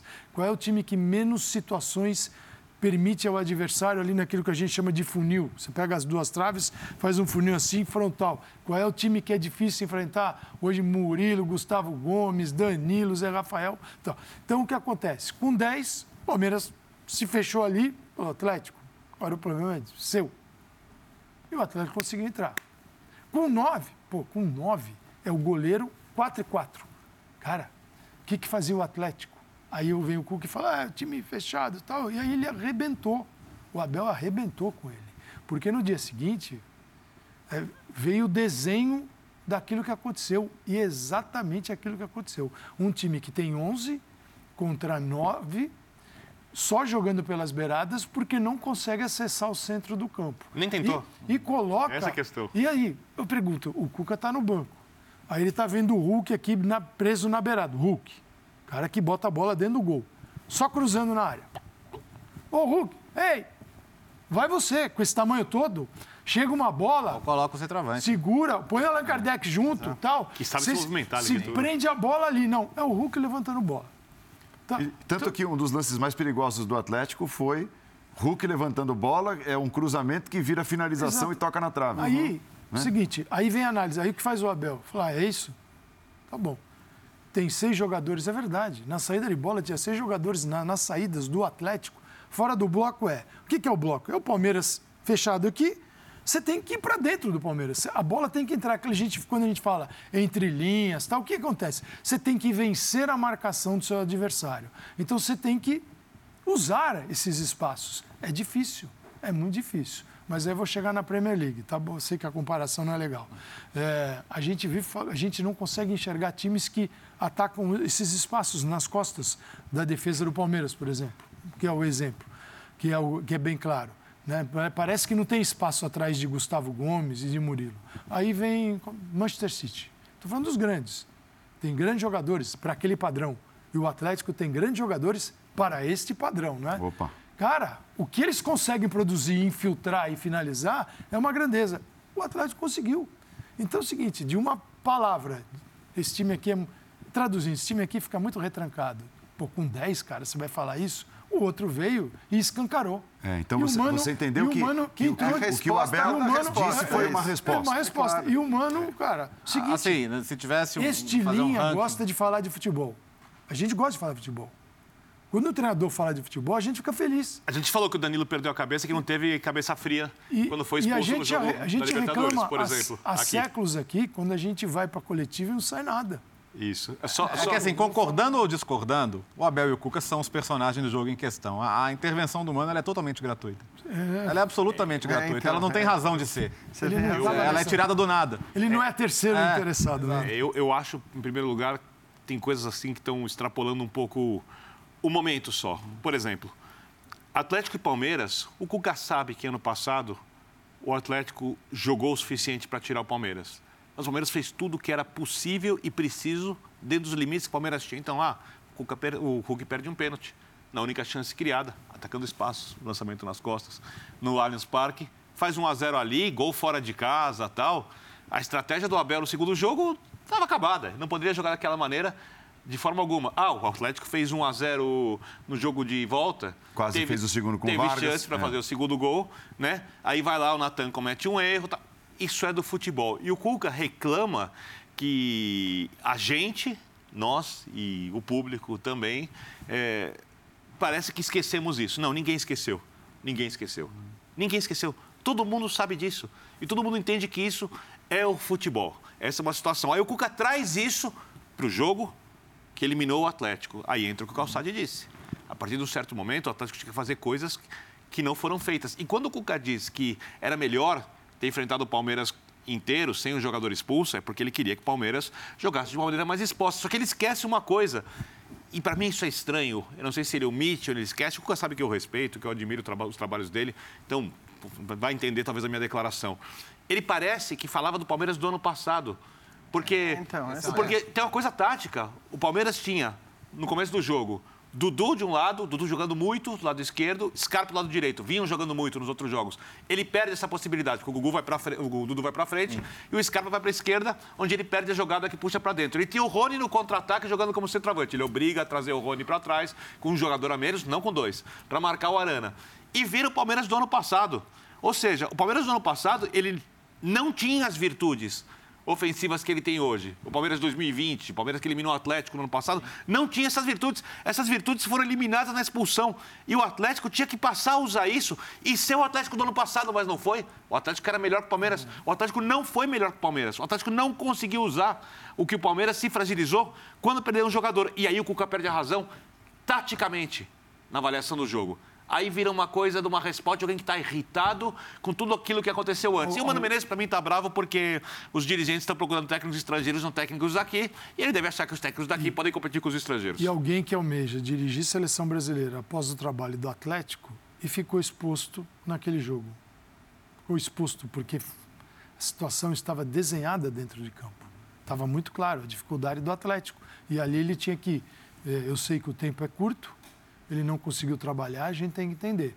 Mas naquele momento, o Atlético apresentava defeitos que ele precisava corrigir de posicionamento. Hulk, sai daí. Sai daí. Tu vou abrir dois do lado? Vou, mas não é você. Você vai para a área, vamos encontrar outra situação, pode ser com mais um centroavante, joga os dois ali, já que o Palmeiras está ali no, lá dentro. Mas é o seguinte, isso não aconteceu. O Atlético foi fluindo, fluindo, fluindo, e o Palmeiras fez o papel dele. Agora, é, tudo bem, você vai lá e diz que um time teve sorte. Futebol ter feito disso. A bola que entra é herói, a bola não entra, o outro é um vilão, o outro não presta, o outro presta. Só que teve uma Libertadores assim, teve uma segunda Libertadores, é, outras conquistas. Liderando os pontos é, corridos. É, um, é um time que vem com uma consistência. Acabei, a gente acabou, eu acabei de dar a escalação lá no outro bloco, a gente falando do time que jogou a final de novembro, é praticamente o time que vai que está jogando agora. Assim, isso, esse sistema e, e esse trabalho sistemático de comissão técnica do Palmeiras, ele ele tem, ele, ele surte efeitos. É. Não podemos esquecer que quem pediu para sair foi o Cuca do Atlético. É. Não, não, foi o Atlético que mandou o Cuca. E o Palmeiras tem jogadores que foram crescendo dentro do Palmeiras, é, boa parte deles. Eu, eu tô muito foram contratados a preço de ouro. Entendeu? É um cara que tem capacidade para isso e perdeu a oportunidade de dar uma resposta técnica, de dar uma aula também. Exato. A gente está esperando esses caras. Eles não são os professores, né? Porque alguns ironizam tal, mas eles fazer. são professores. Sim. É, para entender o que ele quis fazer. Exatamente. eu até Olha, não consegui por isso, por isso, por isso. Ele teria falado, Paulo. Eu acho que, assim, porque tudo nasce, como disse Calçade, tudo nasce da declaração dele reclamando é, da maneira como o Palmeiras jogou a partir do momento que tinha 10. E convenhamos, nós estamos falando do Atlético do outro lado. Eu acho, com todo respeito, sei lá, os times, não vou citar nenhum para não. Mas, com todo respeito aos times que brigam contra o rebaixamento no Campeonato Brasileiro, você pode até dizer dizer que o Palmeiras, com um a menos contra esses times, não deveria abdicar, como quase que abdicou do jogo ofensivamente, como abdicou contra o Atlético. Mas, poxa, é o Atlético do outro lado, cara. Quem Se não você faria dá o mínimo isso? É, quem não faria, quem não faria isso? isso? Exato. Então, assim, a, a, a crítica inicial do Cuca já não fazia sentido algum. Aí, o Abel, ao invés de responder com ganhamos, é, tá triste porque ganhou, choro de perdedor, aquele blá blá blá que muitas vezes a gente vê, o Abel explicou por que, que ele acha é, que ele estava jogando bem daquele jeito, é, por que, que aquela formação vinha sendo eficiente. E se ele estava considerando aquela formação eficiente, era porque o Atlético justamente não estava conseguindo fazer aquilo que o Abel, vamos dizer, entre aspas, sugeriu ao Cuca e que pode ter incomodado ao Cuca. Então, se o Cuca discordava da avaliação técnica do Abel, ele poderia ter dito: não, não, não mas eu não fiz isso, eu não ataquei com bloco central por isso, por aquilo, etc. Ou porque o time dele estava muito falho pelos lados, enfim, o que quer que fosse. Tá, não vou entrar aqui na. Mas eu acho que ele, se ele tivesse a resposta tática para dar, ele poderia ter falado. Um... E não falou. Então, acho que se a gente começar a ter um monte de bate-boca tático entre os treinadores, vai ser ótimo, vai ser de uma riqueza absurda depois dos jogos. Mas em geral não é assim. pautas. A gente está falando de um outro futebol. E de um outro país, de uma outra visão, de escola de treinadores. Conceitualmente, o Vitor Pereira fez algo parecido.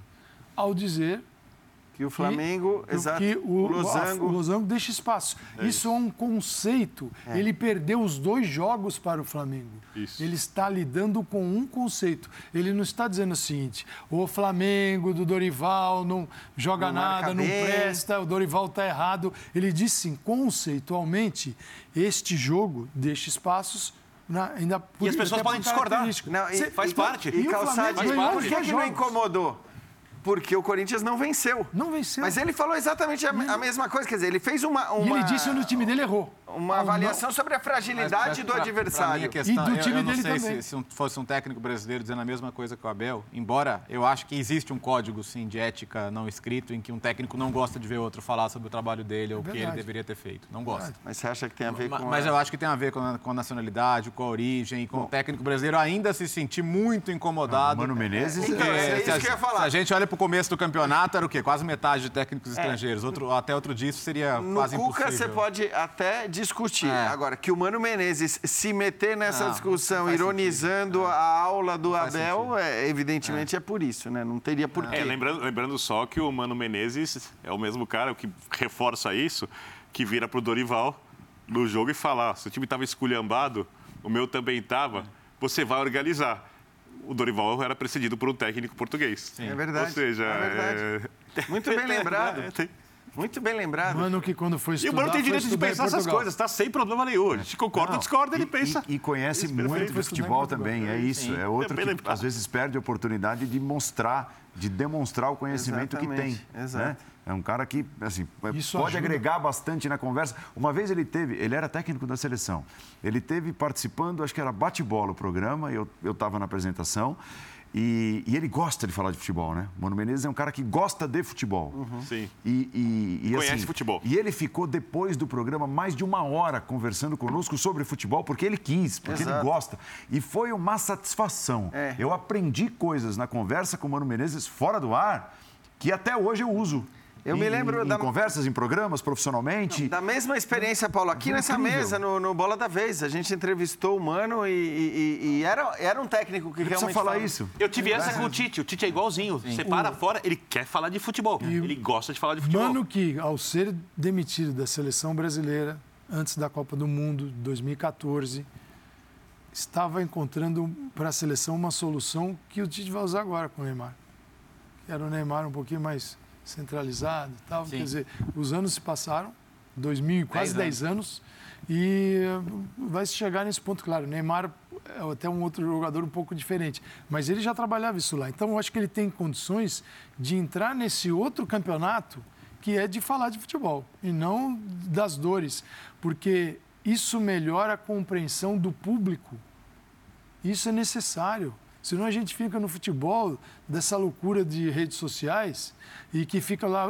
É- é bom, é ninguém ruim, fala presta, bom, é não ruim, presta. E ninguém fala nada e não sabe nada. Então, assim, é debater o futebol num nível que engrandece o futebol.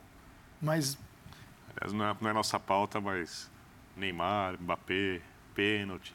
Toca a bola pro Mbappé, não tocou, ele para, não participa do jogo, ficou, não foi pro Madrid. Olha, vou falar uma Vamos, tra, vamos, tratam, a, tratam a camisa do PSG lá como se fosse uma pequenininha. esse é o cara que, quando termina o programa, o que, que ele fala?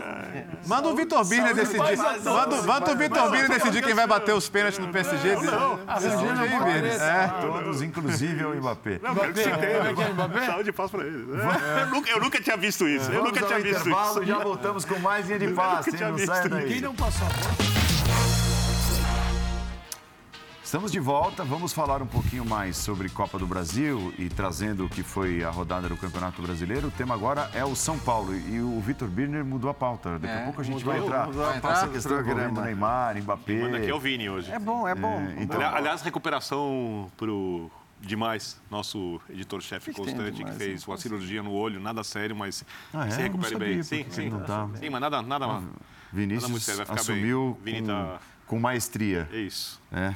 E, mas é, também se sentiu um pouco incomodado e vai dar a resposta devida a essa sua mudança de pauta com o programa no, no meio do caminho. Ah, a resposta, Perdão. o Birner não vai dar a resposta vai para o Calçade? Eu, tô- eu, tô- eu vai vi- dar eu vim só por logo isso hoje. Hã? Eu vim só para ver a resposta do Birner para o Eu, Calçade. eu te defendo e os caras botam pilha. É. Ó, Ele São estava Paulo, no samba. Vocês são clubistas. Ele o que estava o- no samba, o São ele não Paulo viu linha. leva para a sequência das três competições, é, o que o São Paulo leva da atuação desse final de semana?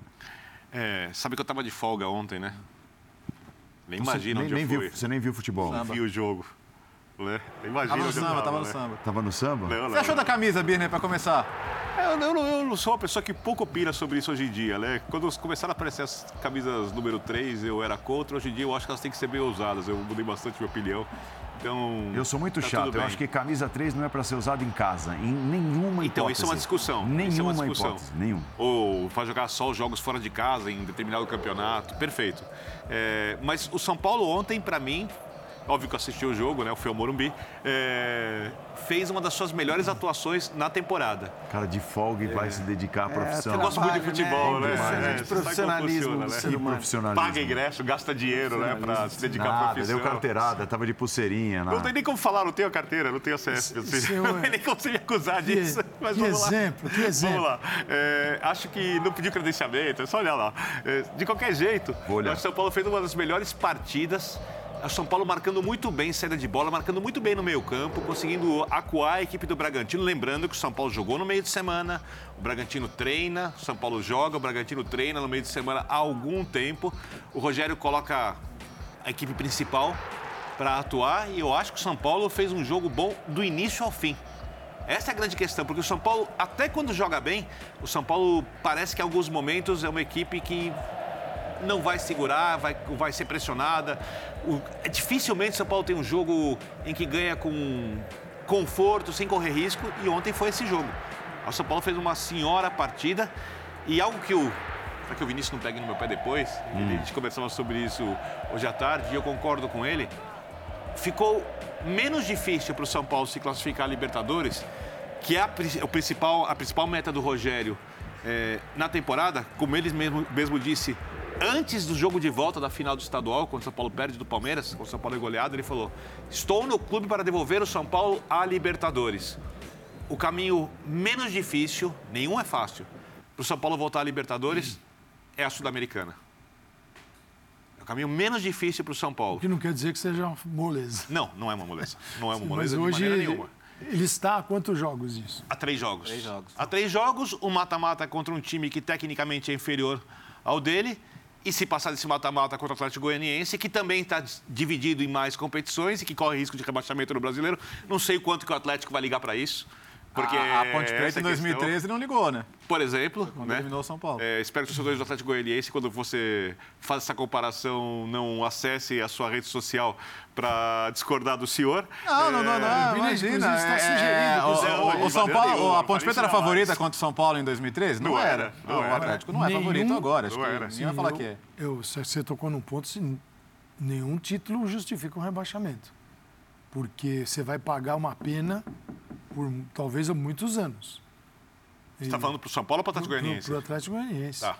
Isso é, é um clube que hoje você vai jogar com receita de segunda divisão, dinheiro de segunda divisão, você não tem mais aquele Mas e o título continental Mas para acho o que foi Goianiense? Bertozzi que me fez pensar. Uma Então, boa discussão, eu- né? Isso no outro programa, por É, isso. vai- vai cair depois, Bertozzi. cair depois você sai, depois você sobe, o título fica pra sou sempre. Se eu sou torcedor do ser. Dragão, É. título, rebaixamento, não tem problema. Desço comemorando e depois subo. Sério? Opa! É. É, a questão é financeira, evidentemente. Quer dizer, a dificuldade que você pode ter para subir depois por causa do dinheiro.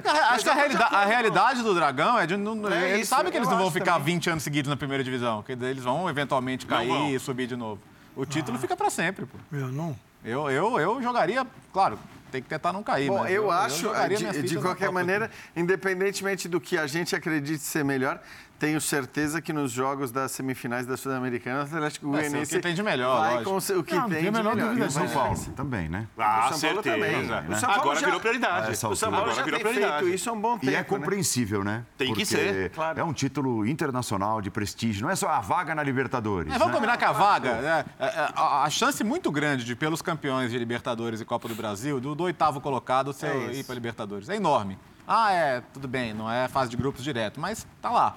Não, sim. Oitavo. É. Então, assim, é, é- realmente é muito espaço Até o ali para você né? até se recuperar e eventualmente se precisar. Falando num- vaga direta, tá, Jean? num momento. Não só uma vaga, uma vaga direta. É, mas é, enfim. Que é importante mas- pro planejamento da próxima temporada. É, eu, eu acho que assim, para arriscar e tentar conquistar um título, que você tenha que jogar a vaga É, e eu sei que às vezes você tem confrontos complicados, muitas vezes os brasileiros são eliminados antes, mas é isso. Mesmo que a vaga não seja a vaga direta, eu acho que hoje o São Paulo não tem nem que pensar, né? Ele tem que, evidentemente, colocar toda a força, como o Ceni está fazendo nas Copas, embora ah, o plano inicial dele fosse. É porque o São Paulo está tá numa situação calçade, financeira, vocês, esportiva. Estou falando como se trataram o Atlético Goianiense, estou trazendo para o São Paulo a situação. Obviamente, não são equipes de grandezas comparáveis. São Paulo não pode ser rebaixado jamais pela grandeza. Quem tem o Atlético Goianiense lida com essa situação do jeito diferente da forma como o São Paulo lida. É, a parte financeira diz que o São Paulo tem que agarrar a Copa do Brasil de qualquer maneira, porque é o torneio mais rentável. A parte esportiva diz que o São Paulo tem que agarrar a Copa Sul-Americana, porque é o título menos não. complicado Ah, da temporada Ah, tá. e, e dará ao São Paulo uma temporada elogiável. São Paulo ganhar a Ah, Sul-Americana. É que se eu o São achei que Paulo você não ia falar do ponto de vista... Porque esportivamente, para mim, significa muito mais o São Paulo ganhar a Concordo. Copa do Brasil do que a Sul-Americana. Concordo. Com e o Campeonato Brasileiro, o São Paulo não pode. Eu acho que o São Paulo nem corre. O São Paulo corre. O São Paulo nunca correu riscos até nessa temporada de ser rebaixado e acho que não correrá. Não. Tá? Para mim, é, é, o São Paulo, o São Paulo joga bem. Até quando o São Paulo perdeu, o São Paulo jogou bem algumas vezes, tal. Então, para mim, ali o São Paulo vai conseguir lidar com a situação. Se o São Paulo precisar priorizar em algum momento e não puder abrir mão do brasileiro exatamente para não correr risco, o São Paulo entra num dilema. Para mim, esse dilema não existe. A Sul-Americana é a prioridade. Se precisar, acho que não vai precisar. Acho que não vai priorizar. Mas se tiver que priorizar, eu acho que a Sul-Americana tem que ser a prioridade. Cê- Mas você está falando em relação ao quê? O? Copa do Brasil. A Copa do Brasil? Não vai precisar, mas, Mas se precisar. essa é a distância, entre, a distância entre os jogos faz com que É, a não escolha nunca existe seja isso. uma ou outra. E a- Mas se Mas aí você fala pelo nível de, de facilidade ou de menor dificuldade para conquistar, é isso, É não isso. pelo. Porque é claro que o título da Copa do Brasil hoje significa muito mais e significaria muito mais. Não, não só na grana, Concordo. eu acho. Você está falando Mas na de- história também, a Copa do Brasil é uma, é uma espinha na garganta. É Paulo. isso, e você, não, e outro, você tem, ah, tudo bem, não tem mais Atlético e Palmeiras, mas você tem o Flamengo, você tem o Corinthians, você tem o Fluminense, você tem, enfim, você tem, né, Você tipo- eliminou o Palmeiras no caminho, E- que. É, isso não pode ser abandonado. E na outra, e na outra você tem o Melgar, o Atlético Goianiense, enfim, convenhamos, né? Eu acho que aí, aí, assim é a justificativa para assim priorizar porque a chance de ganhar é muito maior. Mas eh, por outro lado, eu acho que como como título da Copa do Brasil seria estupendo. Maior que a né? Sul-Americana, sem dúvida. Aqui dentro do país, maior que a Sul-Americana. Dá pra brigar pra- No continente sul-americano é maior que a Copa do Brasil, mas o que importa é o que a torcida do São Paulo pensa, os adversários pensam, e esses dão mais valor à Copa do Brasil, por isso, para nós, ela é maior. A torcida até abraçou as duas igualmente, Ah, né? sim. Os públicos incríveis, é, é, o torcedor tá lá, tá. Eu acho que eu não, não sei nem se o São Paulino quer escolher, ele quer as duas, pô. É. O Paulo quer tudo sempre. O Paulo foi acostumado a ganhar tudo. E é- Não desacostumou ainda, mesmo com a fase ruim. E é. É, é possível é, não priorizar nem esses sorrisinhos de vocês. Vocês são muito clubistas. Eu pensava isso. Eu pensei nisso. Eu pensei nisso ontem. É legal. Chico Gilberto, um abraço pra Ah, vocês. usou a total agora. Viu, André? Eu pensei nisso ontem. Quando eu estava sentado lá na bancada do Morumbi, eu pensei nisso. Pensou nisso ontem. Escuta, é possível São Paulo técnicas, não precisa administrar essa não priorização de nenhuma das duas Copas e fazer um bom papel no Campeonato Brasileiro? O que, que é um bom papel essa altura? É chegar em quê? Entre os seis, entre os quatro? Entre os quatro já. É uma, Quatro, é uma não. boa, é uma boa questão. eu entendo Não, entre os os- quatro, Os papéis se Quatro inverteram. priorizando as Copas não é possível. apesar de estar acostumado a ganhar tudo, Eu Acho que o São Paulo tem que buscar uma posição, tem que buscar ficar na posição intermediária ali, se precisar ter uma arrancada na reta final porque não deu certo nas Copas. Mas eu acho que as Copas, as Copas ficaram muito maiores agora. Acho que o, o olhar do Rogério para o Brasileirão era enorme e para as Copas ele era aquele assim, daquele ele vai acompanhando. Só que a realidade disse, o- transfere, muda tudo. É isso. Você segue no Brasileirão e abre o zoião para as duas Copas, que aqui é o caminho. Tá bom, a, a temporada mostrou isso para ele e ele vai tentar corrigir o rumo via essas competições. Eu- eu- é muito importante. É muito importante. Qualquer um desses títulos, eu acho título. Título. Não estamos falando, é título mesmo, não é o. Não é de gelo. É, São Paulino é, ganhou tudo, como você disse. Paulista é pouco para ele. Não é? Sim. Então, você pega assim um, uma Sul-Americana, segunda competição. Gente, River Plate ganhou a segunda, foi campeão da Libertadores. Não, não, é, eu não vejo o São Paulo, se mesmo vencendo, É. pronto para disputar a Libertadores e ser o campeão.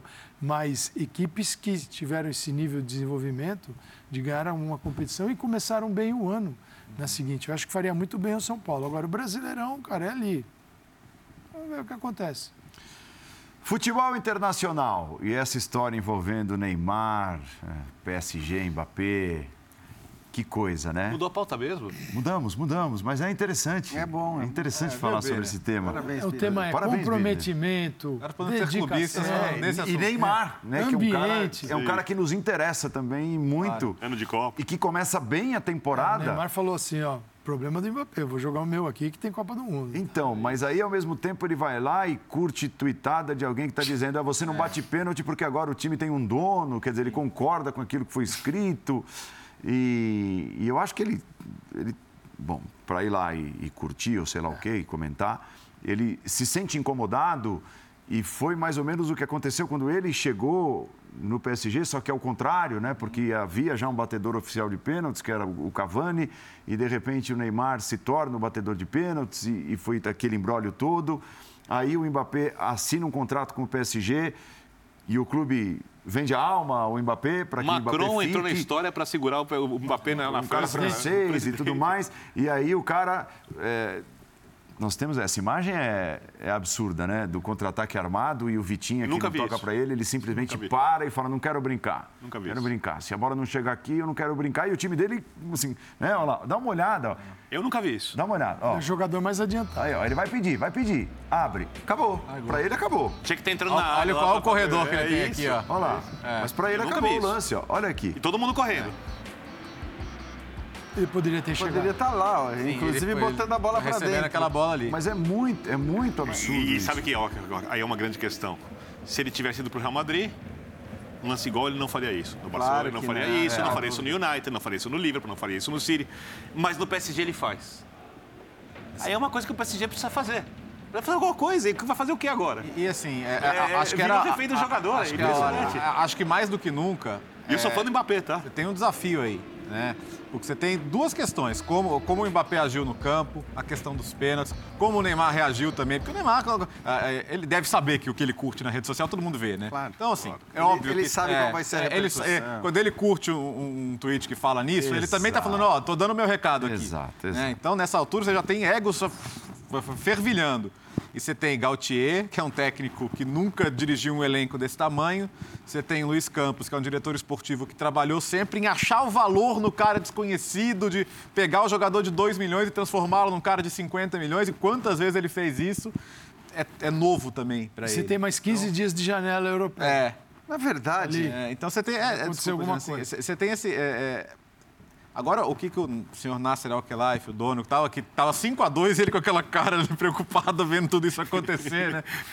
Ele, ele tem que dar o respaldo pro técnico dele e É pro isso. diretor esportivo dele tomarem as decisões que tiverem que ser tomadas. Senão vai chegar um ponto assim. que só o Guardiola pode resolver isso. é, é o o seguinte, cara vai olhar pro é. banco e falar assim, com esse eu não vou mexer, eu vejo... Só isso. E outra, não tem mais o que fazer. não foi um passe do Neymar, não foi um passe do Messi, que ele poderia. eh, Aí ah, esse triângulo amoroso. Né? Foi o Vitinha. Vitinha, é jogador português, acabou de chegar. No momento que o Vitinha direciona o passe para o lado direito, antes de fazer o passe, ele desiste. Só que ele, avançando, ele tocaria aquele cruzamento que passa no gol vazio Tava ali. no gol. Ele seria gol Uma do construção Mbappé. coletiva, Seria gol do Mbappé. Então ele entendeu que aquele coletivo para ele não serve. Mas, se ele ô, não tiver a bola Calçade. no pé. Dizer, mas isso aí é Neymar. Pô, quem é o batedor de pênaltis? Aquela coisa de futebol, Uhum. oficial, batedor de pênaltis. Parece que o cara tem um três, est- o general de quatro estrelas, né? Porque ele bate pênaltis. Cara, é um verdade é problema que- que... o PSG não consegue se livrar. Não. Ali falta, Jean. Ué, mas eles não falta- querem se livrar. Não quer porque Desculpa, falta... ele não quer se livrar porque o PSG fez todo o esforço do mundo para manter o Mbappé, que queria ir para o Real Madrid e Queria. que deve ter ficado no PSG, vamos falar bem claramente, por um motivo. Encheram o caminhão dele de dinheiro, entendeu? Calma. Encheram o caminhão dele de dinheiro. E é assim, tudo que o PSG Encher o tem para é convencer também, esses caras para jogar no time deles é dinheiro, é dinheiro. Dois governos o, entraram O nessa. tamanho do clube a gente vai vendo, dia após dia, semana após semana, quando todos os jogadores, ou os principais jogadores que ali atuam, se sentem maiores do que o clube. Porque a verdade é que, assim, o vilão de agora foi o Mbappé, beleza? Dá para criticar também o Neymar com as suas curtidinhas. Mas, assim, o- na verdade, os mimados no PSG se sentem mais à vontade para serem mimados. Porque o Neymar não ia agir do jeito que ele age no Barcelona, no Real Exato. Madrid. O, o- o Mbappé não ia agir do jeito que ele age no, no Real Madrid. mas, o Jean, o que que O- prometeram O pro Messi não Mbappé? agia assim. É, esse é o Mas é, ponto. mas isso é gestão ou camisa? Então, Foi um assim, pacote ali pro Eu, Mbappé. eu- eu Mas a acho, eu acho que a gestão gestão também. Não, a gestão. Léo, só uma coisa. A gestão. A gestão escolhe esses caras. A gestão, ela monta um time na prateleira do supermercado. A gestão, em momento algum. Aí os caras falam do Guardiola. Vai olhar na história do, do, do Manchester City, desde que o Guardiola chegou, quais são os jogadores que o Guardiola contratou? Quem são esses caras? Ele foi buscar o primeiro, o segundo, o terceiro, o quarto ou o quinto melhor do mundo? Não. Você pode até falar que o De Bruyne virou, sei lá, o quinto melhor do mundo. virou. É, é, comportamento era, de- Era, era um cara descartado pelo Chelsea. Vi- né? E virou com o Guardiola. Mas assim, ele opta por não ter. Porque se o Manchester City quisesse, ele fazia exatamente como o PSG. Né? Pegava ali, abria o cofre que não tem fim, o fair play financeiro da UEFA que não olha para nada e diria: não, aqui vem cá, eu quero esse, aquele, aquele, aquele, e contratava todo mundo. Mas é uma opção de um treinador, e aí, claro. Um treinador renomado. Então, eu acho que a opção pelo treinador mostra que o City também. É não- óbvio. Ó, eu não quero me dispor a esse tipo de coisa. Porque não. o Neymar, se ele tem o, o Guardiola acima Não- dele, ele fica vai. pianinho também. Cara, o único time que Mbappé fica contratou esses caras também. de ponta, ah, as grifes, e funcionou, e demorou para funcionar, porque sofreu por um bom tempo, e o Roberto Carlos já contou histórias, foi o Real Madrid. Não, e, olha demorou o para funcionar. E, e pera lá. E, deu, e é o Real Madrid. E- e assim- deu muito mais errado do que certo, porque demorou demais a Sim. funcionar. E, deixa, e o deixando tempo que claro, deu errado aquilo... Deixando bem claro, o Gautier é um ótimo treinador. O que ele fez, sabe? Especialmente com, com, com o Lille. Ele é ótimo treinador. Então, é- é só que isso é muito novo. O time nos primeiros jogos, e, e o Mbappé estava fora, ou suspenso, ou machucado, voou. Independentemente do adversário ser mais fraco, isso vai acontecer quase o tempo todo na França. Mas voou, o time Neymar voou, sabe? O Messi jogou muito bem, os alas muito bem, essa dupla Verratti Vitinho. Você percebe que assim, é um time.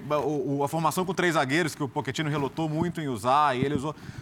O time está bem nascido estrategicamente. E até mesmo a maneira de colocar os três ali, mas. Mas Com que, Não, que- e é, pode. O, o cara vai ter que falar, cara, e, E claro que eu tô pode. montando o time aqui, os caras pensando que vai bater o pênalti, velho. O importante é ter o pênalti, pô. Mas assim, não é, cara. Ali, os caras, né?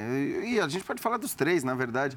É claro que o Messi é mais low profile, porque o Messi não disputa nada com ninguém. O Messi já tem uma outra idade, o Messi já atingiu um fez o que patamar que, o Mbappé não vai atingir, que o Neymar não vai atingir. E, então, e- e se ele quiser, ele ano que vem ainda volta pro Barcelona pra encerrar a carreira. É, é exato. Então, assim, mas, mas é claro que assim, o PSG pode, com o dinheiro que gastou, com os jogadores que tem, e com o futebol que tem a capacidade de jogar, como o Léo falou, ser campeão da Champions League. Mas qualquer coisa que não, signifique, que não seja o título da Champions League vai ser um fracasso também por conta desses vexames, né? Por conta de jogadores que insistem em transformar o clube num clube menor. Porque é o que eles fazem. Cada vez que eles agem dessa maneira, que o Mbappé dá um vexame desse, é, e o Neymar tem muito histórico também, agora os, os papéis se inverteram, mas cada vez que você tem uma coisa desse, eles diminuem o tamanho do PSG, que passa a ser visto como um clube cujo grande mérito é o dinheiro, um dinheiro que, diga-se lá, é, vem de origens bastante duvidosas. E, e- e dentro de Paris, a torcida, as pessoas não, talvez não tenham noção, a torcida é extremamente fanática. Sim. Você pega a Saint-Denis, que é a periferia de Paris, gente com cultura de futebol, o PSG, assim, é, é- é gigante. Já tentaram é botar o. Neymar Ah, e, tem, e correr, tem- e né? tem- e tem esse ponto, assim. O cara pode ser a estrela que for. Se ele sentir que esse cara não respeita o clube, e, e quantas vezes já xingaram o Neymar? Neymar, já- O francês protesta É, qualquer é, coisa, então. imagina. O próprio documentário É. do Neymar tem ali uns, uns 5, 10 minutos dos caras xingando o Neymar, verdade. xingando o Neymar. Intervalo, já voltamos para o encerramento do Linha de Passe.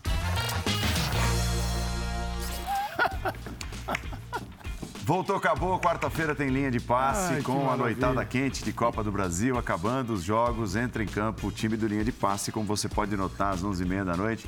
Léo, valeu. Jean, boa semana. Paulo Calçade, Vitor Birner.